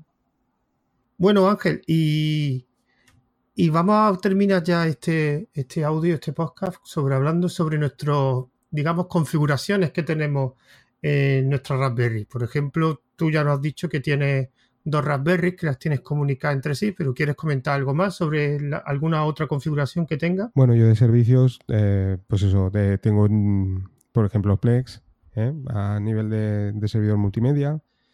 También utilizo AirSonic, eh, que es un fork de Subsonic. También está disponible LibreSonic. Y bueno, esto es para música exclusivamente. También puedes poner películas, podcasts, pero bueno, yo lo utilizo principalmente para música. Aunque el hecho de que esté desarrollo en Java, pues eso, eh, te consume bastante RAM. Entonces al final, muchas veces casi mejor tirar por Plex. Plex, una de las virtudes que tiene también, eh, que es un poco lo que tú hablas en el otro servicio, bueno, este que podíamos instalar en, una Raspberry, es que eh, utilizas los servidores de Plex. De manera que si lo instalas en tu Raspberry, consume muy poco y bueno, puedes hacer fuera de tu red local. ¿eh? Eh, sin necesidad de utilizar VPN. Simplemente teniendo la aplicación Plex, en cualquier parte puedes, puedes acceder y puedes compartir tus librerías también, que eso está muy bien. O sea, puedes tener tu música favorita y compartirla con tus amigos. También utilizo la, aplicación Jabber, el servicio Jabber, ¿eh? que es la. Bueno, está XMPP también, se llama también XMPP de mensajería, pero esto lo utilizo más a, a nivel amigos, familiares y funciona muy bien. Está en Android la aplicación Conversation en, iOS también está disponible, está para, bueno, Pidgin, por ejemplo, para, para Linux, Windows, vamos, multiplataforma total. Pero no, utilizo, no tengo federado ¿eh? este, esta aplicación de mensajería, sino que lo utilizo, pues eso, a, través de mi Raspberry, ¿eh? o sea, como un servidor privado. También, bueno, en, momentos dados tengo también Mumble, eh, la DocuWiki, eso, eso te quería preguntar a ti porque graba en Mumble. Cuando hace una grabación con, otra persona en tu podcast, me dijo Alfonso que grababa, bueno, y tú me lo has comentado antes, en Mumble, ¿no? Y la pregunta es, ¿y cómo lo graba el audio? Porque Mumble también te graba el audio o cómo va? Es alucinante. para el podcast es brutal. Eh, bueno, para, para, o sea, Mumble en realidad estaba diseñado para los, para los gamers, ¿no? Pero lo bueno que tiene es mm. eso, que es multicanal. De manera que tú a la hora de grabar, o sea, tú instalándote el cliente de Mumble, pues ves, eh, puedes grabar tanto todos los canales mezclados como multicanal. Entonces, si pueden entrar, por ejemplo, 100 personas, ¿eh? lo que pasa sería demasiado, hay que tener en cuenta que por cada eh, usuario que entra va consumiendo más RAM, pero bueno, ocupa prácticamente, o sea, consume prácticamente nada. De hecho, lo monté por Docker esta semana. Estamos hablando de que tener el servicio funcionando en segundo plano te consume 6 megas de RAM. O sea, es, irrisorio. De hecho, cuando entras, es, nada. Estamos hablando a lo mejor, no recuerdo si no llegaba ni a 5 megas ¿eh? por usuario. No lo recuerdo bien bien, pero es muy poco. Y te permite eso, pues grabar multicanal a través del cliente. Y lo bueno es que esa grabación no la puedes, no es solo que la hagas tú, sino que todos aquellos que estén conectados pueden grabar en multicanal. Y la calidad de sonido es muy alta. Es muy, muy buena calidad de sonido. Puntos positivos, la instalación. Están los repositorios de Debian. O sea, es Mumble Server y ya está. Se sudo apt install Mumble Server y ya lo tienes. Así de fácil. Hay una, pero eso, eso que es que te proporciona un enlace que tienes que dar a las demás personas y ellos acceden como a una especie de sala, como es el programa que estamos utilizando ahora mismo. Sí, este programa, de hecho, tiene muchas cosas parecidas a Mumble, pero la diferencia es que, claro, tú tienes que abrir un puerto. ¿eh? Puerto ahora no recuerdo, 64 mil y pico me parece que es el puerto. ¿eh? Y bueno, pues tienes que abrir ese puerto en tu router. Y claro, se, conectan, por ejemplo, en el caso que tú tengas el servidor en tu red local, claro, a, tu Raspberry, ¿vale? O sea, tú apuntas a tu Raspberry, abres el puerto y ya está. Y ahí pues tienes el servidor. A ver, de hecho, estamos hablando de un servidor, estamos hablando de una Raspberry. Yo he estado grabando, por ejemplo, con Fran, con Mumble instalado en mi portátil. O sea, claro, es que en, cualquier distro Linux tienes Mumble ahí. O sea, lo puedes instalar. El de, el, Alfonso y el de Onda, Ondis, creo que se llamaba la mujer, ¿ese también no existe en Mumble, tres personas? Y está muy bien porque, claro, ser multicanal pues está genial porque, bueno, como tú sabes, si mi micro es más malo que el tuyo, el mío se oye más flojo, tal, bueno, pues puedes editarlo cada canal de forma independiente y, bueno, y bueno, ahí tienes tarifa plana porque como lo gestionas tú, funciona muy bien. De hecho, el Maratón Linuxero también este año se hizo por Mumble. Todos los, todos los participantes participamos por Mumble. Y es un servicio que, que no consume nada y yo, de hecho, también lo he utilizado o sea, entre familiares para, para hablar, ¿no? Por VoIP, ¿eh? para utilizarlo como llamada VoIP y funciona genial. Es que es, es muy bueno. Además, tiene tres tipos de, grabación. Puedes grabar eh, seleccionando una tecla, ¿vale? Que vas pulsando, entonces estás en el aire, ¿no? En el momento que, que, no pulsas esa tecla, eh, estás en mute. O puedes hacer que haya un, volumen umbral, por ejemplo, en el momento que hablas, ¿no?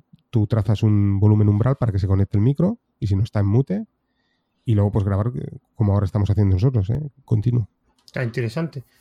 Eh, pues la verdad que lo tendré que probar, aunque la herramienta esta que utilizamos para grabar, que se llama Zencaster, está bastante bien, lo que pasa que es de pago, aunque te deja un plan gratuito de 8 horas al mes, pero de Mumble tendría que, que probarlo, porque a mí me gustaría continuar, digamos, grabando más audio con otras personas, hablando con otras personas pues la verdad que está muy interesante. Yo en mi caso, eh, la ROS 64 no tengo muchos servicios, tengo Pijol con, con 10pi, la sí está funcionando, tengo Nextcloud, tengo Cincy, que hace poco que lo instalé, gracias a ti, porque si no prácticamente no hubiera conocido.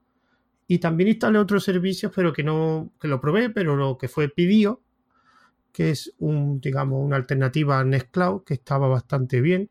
Lo que pasa es que tuve problemas con el cliente, el cliente no se conectaba al servidor, con lo cual al final dejé, dejé de utilizarlo y poco más, no tengo mucho más. Bueno, y que lo comentaba antes, no tengo instalado, eh, no tengo más.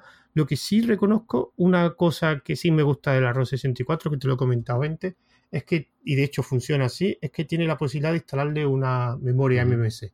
Y así te quitan los problemas de, de estar tirando de tarjeta siempre. Es una cosa que la Raspberry Mal. Mal porque tampoco cuesta tanto pues, meter una... De hecho hay placas más pequeñas que la Raspberry que tienen ya soporte para MMC.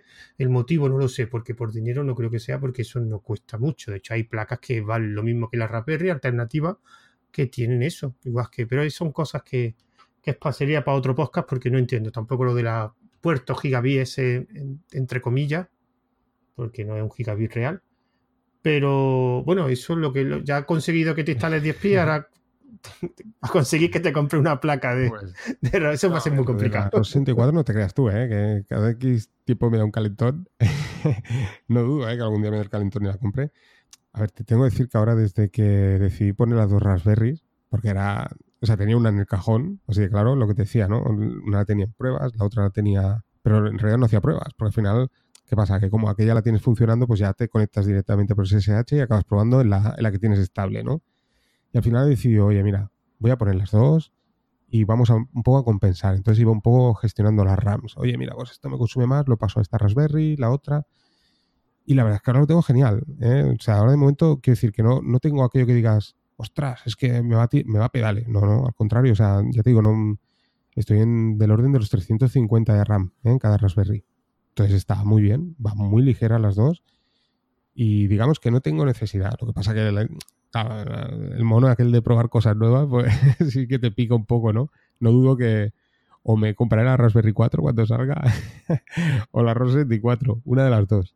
Pero bueno, no sé. De momento ya te digo, ahora estoy ahí. Ahora ya te he dicho, estoy experimentando tres historias. Ahora estoy metido con Fluxbox, que me he metido con eso. Sí, lo en el grupo. Estaba ahí. Es una cosa pendiente. A ver, lo escuché hace mucho tiempo en el podcast de Davo Blog, hace años. Y ya me. me sí, es verdad. Lo escuché, escuchaba. Cuando, cuando lo emitieron en directo aquel entonces ya me quedé apasionado, lo instalé, lo probé, pero claro, cuando ves aquella interfaz así dices, ostras, ¿dónde estoy? No.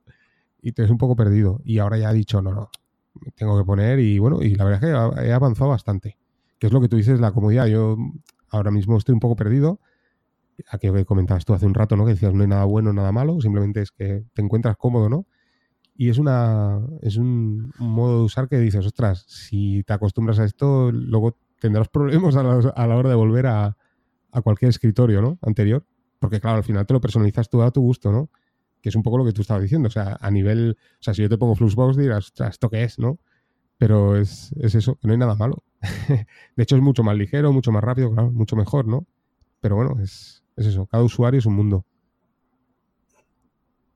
Mira, estoy viendo, es que estoy viendo lo de 10pi que tiene disponible un programa que se llama Murmur. Sí, sí, Murmur, Murmur. Sí, sí, sí, sí. que es un servidor de VoIP de Mumble. ¿Es lo mismo o no sé? Sí, porque está Mumble Server, Murmur, sí, sí. en los repositorios de Debian creo que aparece como eh, Mumble Server, pero Murmur es el... Si instalo esto en la 10 sería lo mismo que lo que tú tienes, ¿no? Exacto. Ah, vale, pues mira. Eh, te instalas la aplicación, por ejemplo, eh, por ejemplo, porque lo bueno que tiene puedes hacer desde tu PC, con la aplicación de Mumble, pero en Android hay una aplicación que se llama Plumbe, que está en el... O sea, está la opción gratuita y la opción de pago en, el Google Play Store. Pero si accedes a F-Droid tienes la, de pago gratuita, ¿vale? Porque además es un poco está desactualizada, pero que funciona perfecto. Se llama Plume. Plumble. Eso, Sería... porque me gustaría. O me lo envías después.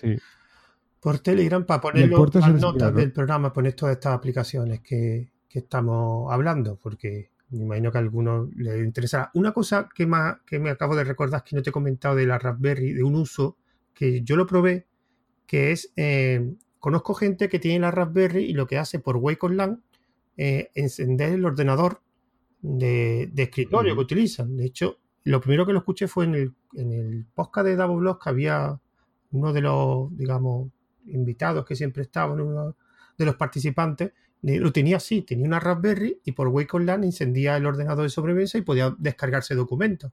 Yo lo intenté, lo que pasa hace unos cuantos años, pero en ese, en ese momento mi tarjeta de red del sobremesa no tenía soporte o no era compatible con Wake Online, no me acuerdo muy bien. La cuestión es que no, no pude configurarlo y una cosa que quiero retomar, porque es verdad que yo tengo la R64, que tengo muchas cosas, pero hay determinadas cosas que no me importaría tener el ordenador despertarlo por Wake Online, porque se supone que estaría como en hibernación y no consumiría mucho. Tampoco es una cosa que, quiero, que quiero probar. Sí, sí. Yo eso, a ver, es una de las cosas que me pica. Lo que pasa es, ¿sabes qué pasa? Claro, como tengo el, servidor HP, que por la hilo ya se enciende por SSH, entonces, claro, no, no lo, o sea, no, no, lo necesito, ¿no? Pero sí que es una de las cosas que he estado leyendo, que, que me ha parecido muy interesante. Yo puedo encenderlo desde la Raspberry pero lo que te digo, por SSH o hasta incluso desde, desde Termux en el móvil Android. O sea, yo accedo vía SSH, me conecto a mi server, a través de la VPN y enciendo el server. Pero, proyectos, como tú dices, ¿no? Cosas que tengo instaladas que también es verdad, no te he comentado. Tengo el Home Assistant, como hemos comentado antes. En este caso lo tengo por Docker. Y claro, proyectos. Bueno, pues tengo dos, dos relés por Wi-Fi que, de la marca Sonoff, que Rapejin me, me recomendó comprar que, bueno, eh, modificando el firmware, es un Sonoff es un, bueno, es una marca de relés que es china, y bueno, cambiando el firmware, pues eh, puedes acceder y bueno, encender y apagar luces, por ejemplo, ¿no? Subir, bajar persianas, allá donde lo conectes, ¿no? La intención es conectarlo al server también y remotamente, pues eso, a través de la VPN accedo a, Home Assistant, enciendo el, server, porque claro, el server, por ejemplo, HP que yo tengo en standby, está consumiendo el orden de, de 6 vatios. Claro, tú dices, ostras, es muy poco, ¿no? Pero bueno, menos es nada como te comentaba, ¿no? Las dos Raspberry me están consumiendo, yo qué sé, dos vatos y medio, tres, ¿no? Y me están haciendo un servicio, en cambio el server apagado, pues no me está haciendo nada, me está consumiendo seis. Entonces la intención es un poco, pues, empezar a conectar cosillas, ¿no? De historias de domótica, ¿no? Como por ejemplo las bombillas estas que cambian de color y juguetear un poquillo. Ya te digo, lo tengo instalado ahí, está... Todavía no he pedido el... porque se, se requiere de un pendrive que tienes que conectar para liberar el, para modificar el firmware y todo esto y todavía no lo he comprado.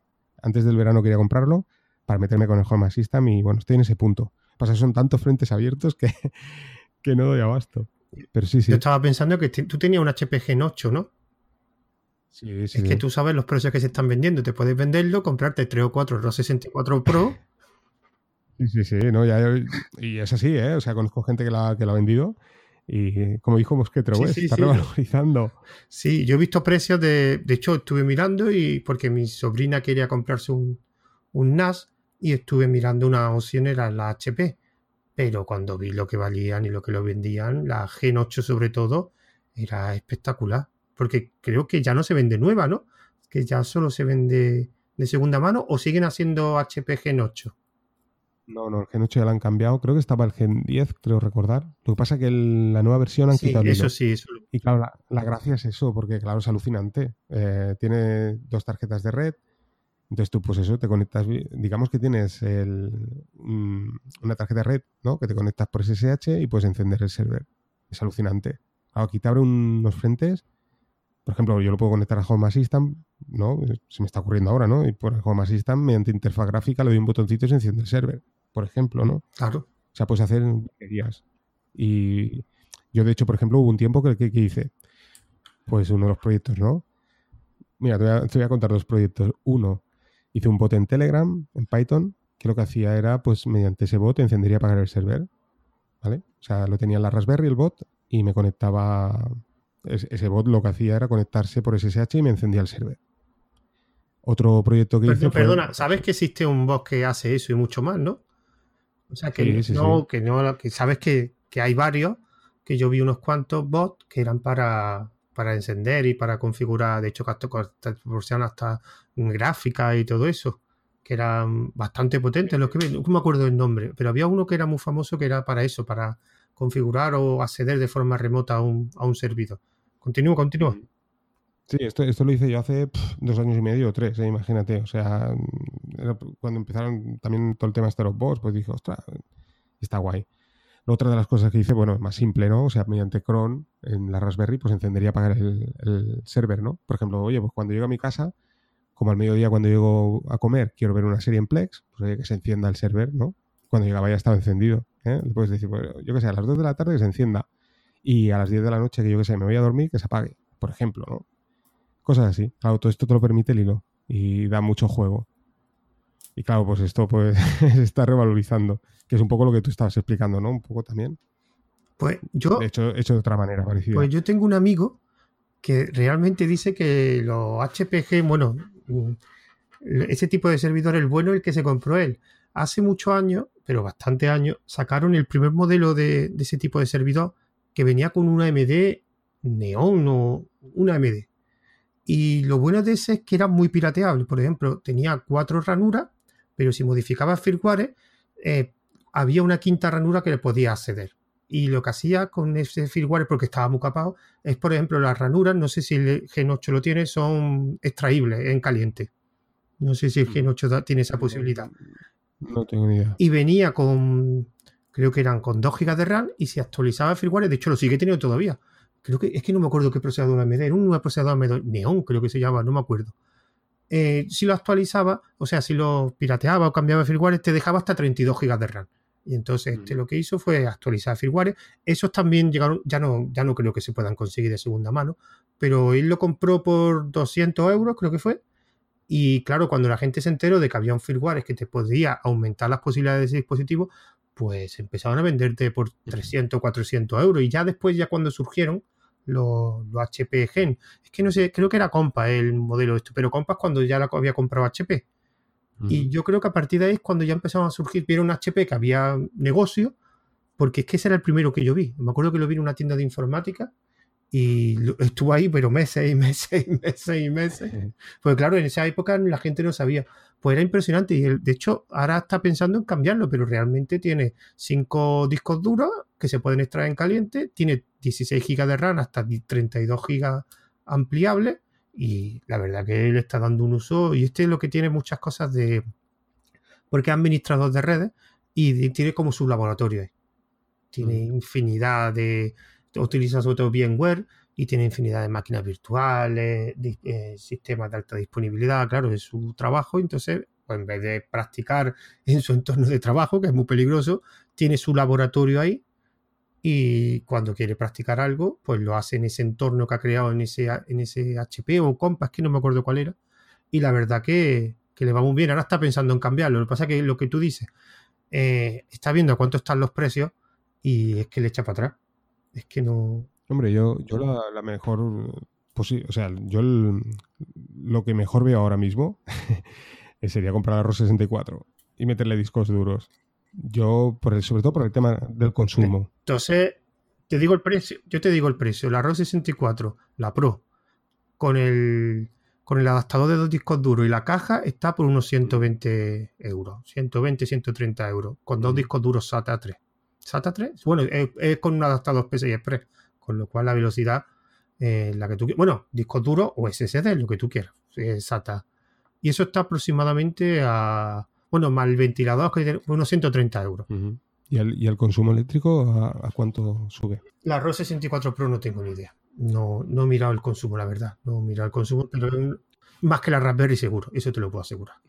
Es claro, yo es que, por ejemplo, mi servidor, por ejemplo, el HP, yo tengo tres discos ahora y con el, eso sí, con el procesador que viene de serie, porque como tú dices, ¿no? Hay gente que lo ha actualizado, lo ha metido un procesador Xeon y creo que ya ahí baja bastante. ¿eh? El tema baja creo que estaba del orden de los 10 vatios.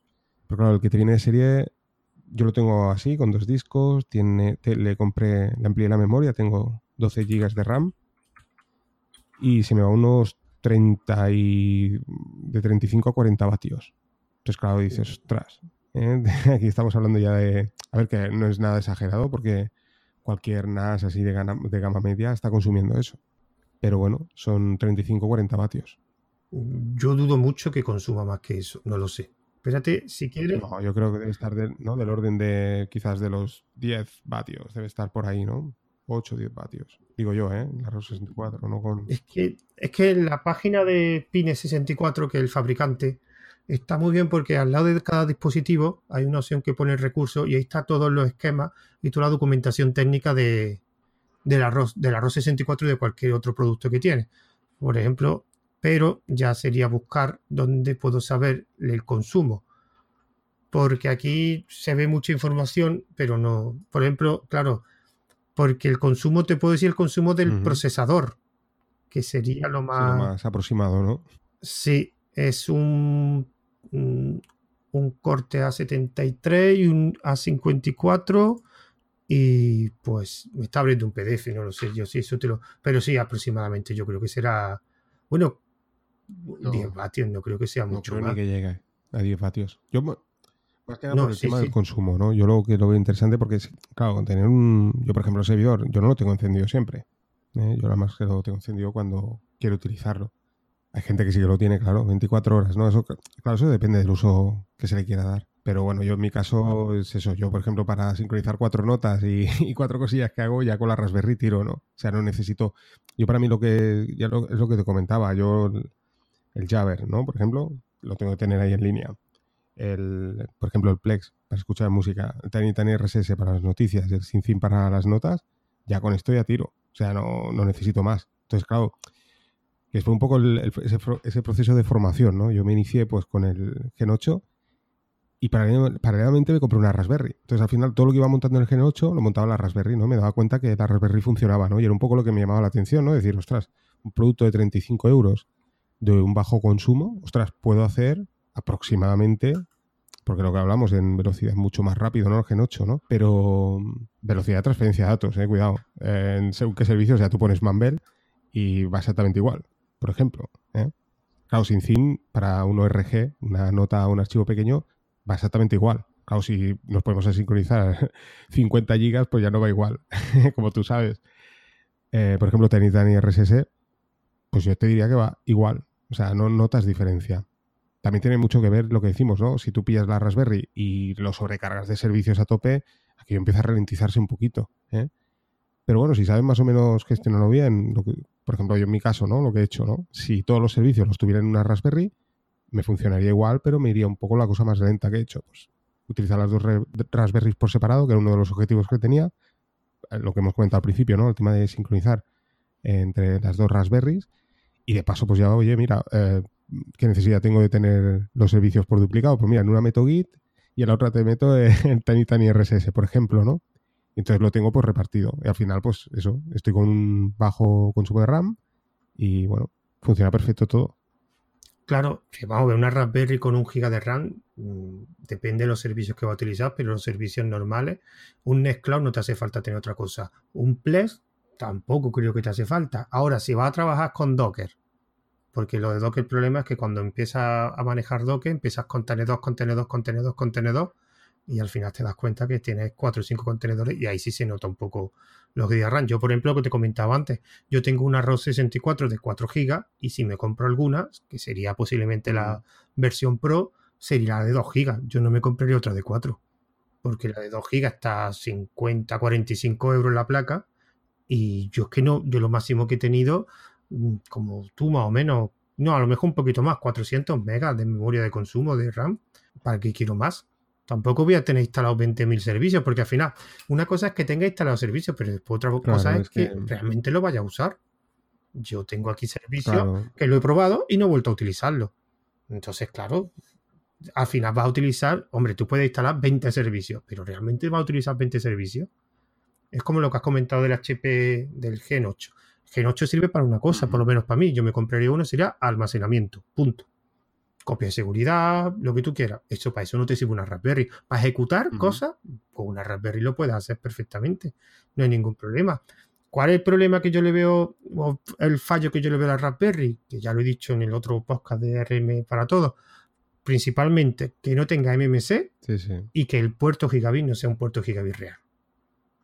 Yo para mí eso es primordial porque yo voy a trabajar muchas cosas en red local y creo que el puerto de las 3B más, creo, 3B Plus, creo que por lo que escuché de Pedro Mosquetero West, creo que eran 400 megas, me parece, porque estaba compartido con el USB, no recuerdo, algo escuché, pero no era gigabit.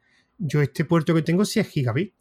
Eso yo creo que es el punto, punto más importante, ¿eh? porque yo te digo una cosa, lo de MMC, hombre, también, ¿no? Pero con, yo por ejemplo, en la práctica, eh, puedo decir, por ejemplo, que desde que estoy utilizando el USB, el pendrive, o sea, no te puedes imaginar la cantidad de contenedores que, he montado, desmontado, creado, o sea, lecturas y escrituras, pero, pero algo bestia, ¿eh? O sea, montar un contenedor, es lo que te decía, ¿no? Luego en los próximos podcasts explicaré cómo crear tú tu propio contenedor, ¿no? Y claro, yo, o sea, esto no lo estoy haciendo con el servidor, lo estoy haciendo con la Raspberry. O sea, crear el contenedor de cero monto, claro, eh, yo no, no sé hacerlo, ¿no? Entonces me sale mal, desmonto, monto, desmonto, ahora lo monto así, ahora lo monto así, ya lo sé hacer, ahora lo monto de otra manera. Lecturas y escrituras y todavía no se me ha roto el pendrive. Cosa que esto, claro, lo que tú comentabas, con la, con la serie yo creo que no hubiera llegado ni el mes. O sea, eh, esto sí que estoy de acuerdo contigo. Yo decidí ya intentarlo hacer por, por pendrive porque, bueno, es que ya los, al principio, cuando, o sea, si tú te montas un Kodi en una Raspberry, pues oye, vale, pues montalo por SD si quieres. Pero lo que hablábamos, si vas a utilizar a modo servidor, según qué servicio utilices, yo por ejemplo Tiny Tiny RSS, yo pienso que, por ejemplo, y lo explicaba una vez en el podcast, eh, siempre coincidía cuando instalaba Nextcloud, que cuando todo iba bien, ¿eh? no se rompía la, la, SD, en el momento en que instalaba news de Nextcloud, me petaba la SD. No me llegaba ni al mes.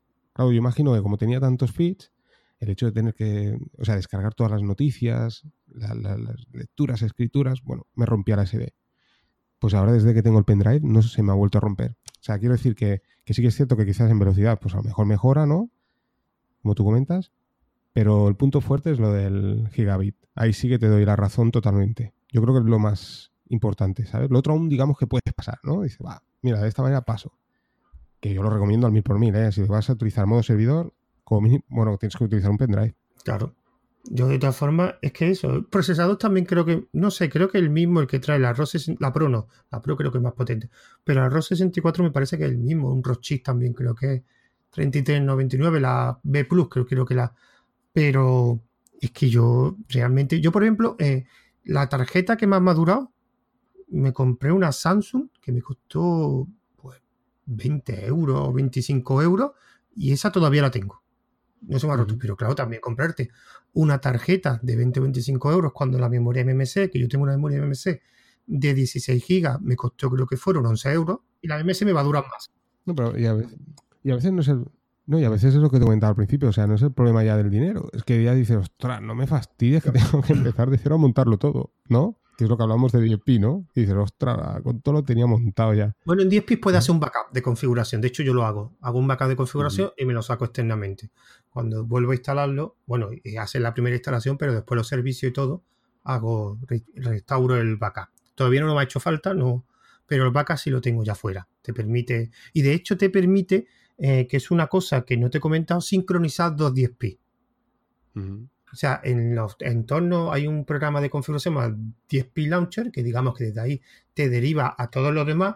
Y creo recordar, no lo he probado, que te permitía sincronizar los 10p. Las configuraciones, me imagino que será, o no sé cómo era. Es uno, como no tengo nada más que uno, un 10p, pero te permite. La verdad que en esas cosas, el 10p del script de, otras cosas te permite. Como también te permite, que eso mm, no lo probaré porque me da miedo, es mm, overclockear. Hay una sesión que es de rendimiento que te permite toquetear esas cosas. Lo que pasa es que yo ahora mismo mi ROS 64 la tengo sin ventilador y sin disipador, que no he tenido problemas de, temperatura. Yo no sé por qué la gente, que veo que mucha gente con la Raspberry utilizan ventiladores, disipadores. No sé cómo se calienta tanto una Raspberry, me imagino que será depende del servicio que haga. Se calienta bastante, ¿eh? depende también de qué Raspberry. Yo, por ejemplo, lo que tú decías, ¿no? Yo tengo la 3B, pero tengo dos versiones, ¿no? O sea, bueno, dos versiones. Es la misma versión, ¿vale? Pero digamos que hay prácticamente un año de diferencia y una es un, vamos, es un horno, ¿eh? y son las dos. Pero con, pero por los servicios, por Play o algo, o en general es que se calienta con cualquier cosa. O sea, sí, o sea, cuando tú la pones sin nada, o sea, Raspbian, por ejemplo, bueno, tocas el procesador y dices, uy, está calentito, ¿no? Pero es lo que tú dices, a la que le empiezas a instalar un poquito de cosas, aquello se pone rojo vivo. Yo, de hecho, ahora tengo un. Yo tengo disipadores. yo en el, en el grupo de, de Yugi, alguna vez lo he colgado la foto o sea, tengo procesadores de, CPUs de, PCs. ¿Vale? Encima poner una chapa aluminio. O sea, yo no tengo la típica, el típico disipador de calor que te venden en, tiendas chinas de estos chiquititos. No, yo le he metido aquello, le he metido, o sea, una chapa de aluminio, encima otro, otro, varios disipadores, ¿vale? Y ahora, por ejemplo, que estamos en verano, ¿vale? A temperatura sí que estamos aquí, pues no sé, unos 30, 30, 35 grados. Aquí se pone a 51 grados. Eso bastante, ¿no? Imagínate.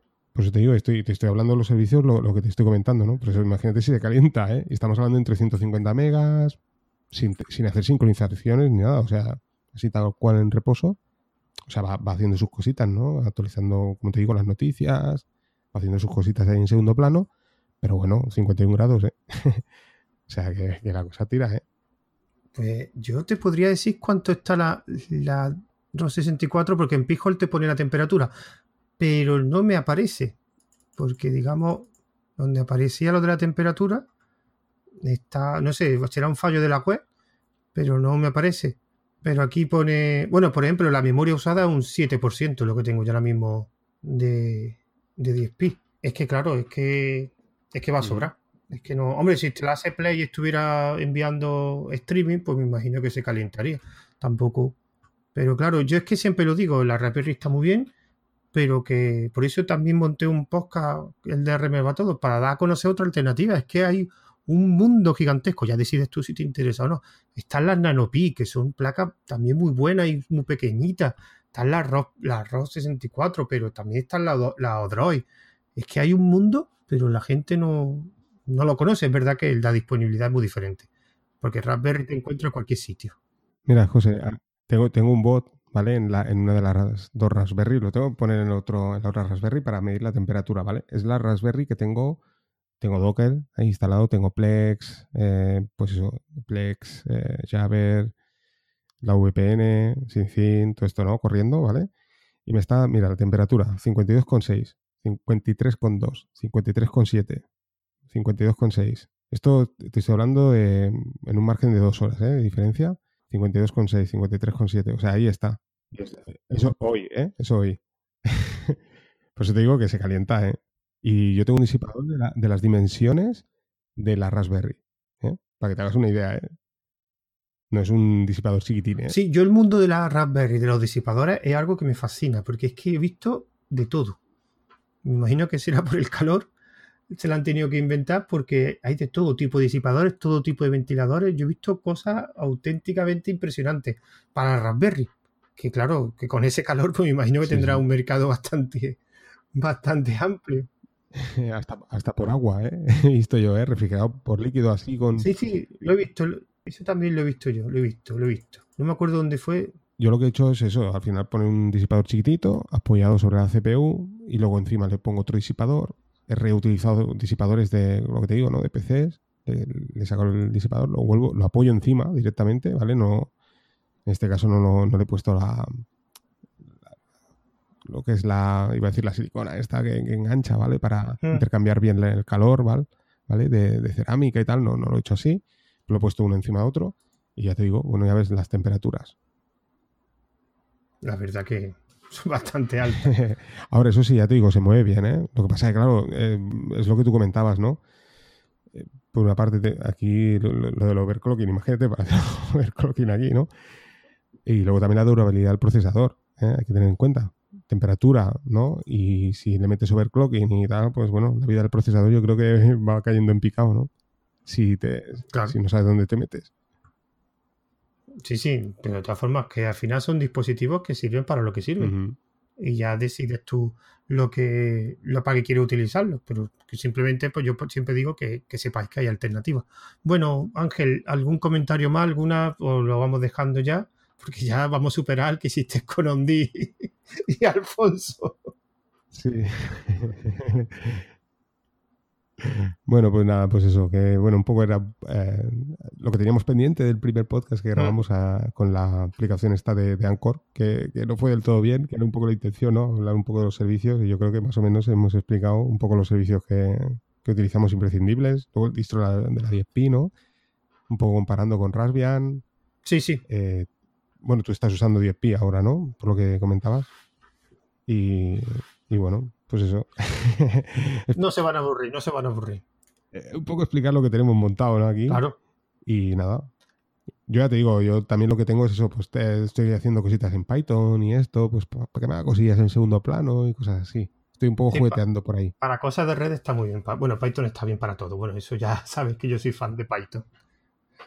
es otra historia aprovechando que tengo ahí el Raspbian, pues tengo Python y pim pam, voy montando ahí, bueno, jugueteando un poquillo. Bueno, pues bueno, pues muchas gracias Ángel por participar. Ya es la segunda vez que ya tenemos, ya, ya, haremos una trilogía, ya en un futuro haremos la tercera y, hacemos una trilogía. Y darte las gracias por, por participar en este, digamos, crossover entre tomando un café y un git. Y mm, voy a decir los métodos de contacto antes de despedirme. Eh, tengo disponible una cuenta de correo de email que es tomando un café también una cuenta de Twitter que es arroba tomando guion bajo un guion bajo café, un grupo privado de oyentes que lo podéis ver en mensaje anclado del canal de Telegram arroba tomando un café que es donde subiré los audios y también estará disponible en el servicio de Anchor FM eh, y en iVoox. Así que espero que haya gustado y me despido de vosotros hasta el siguiente audio.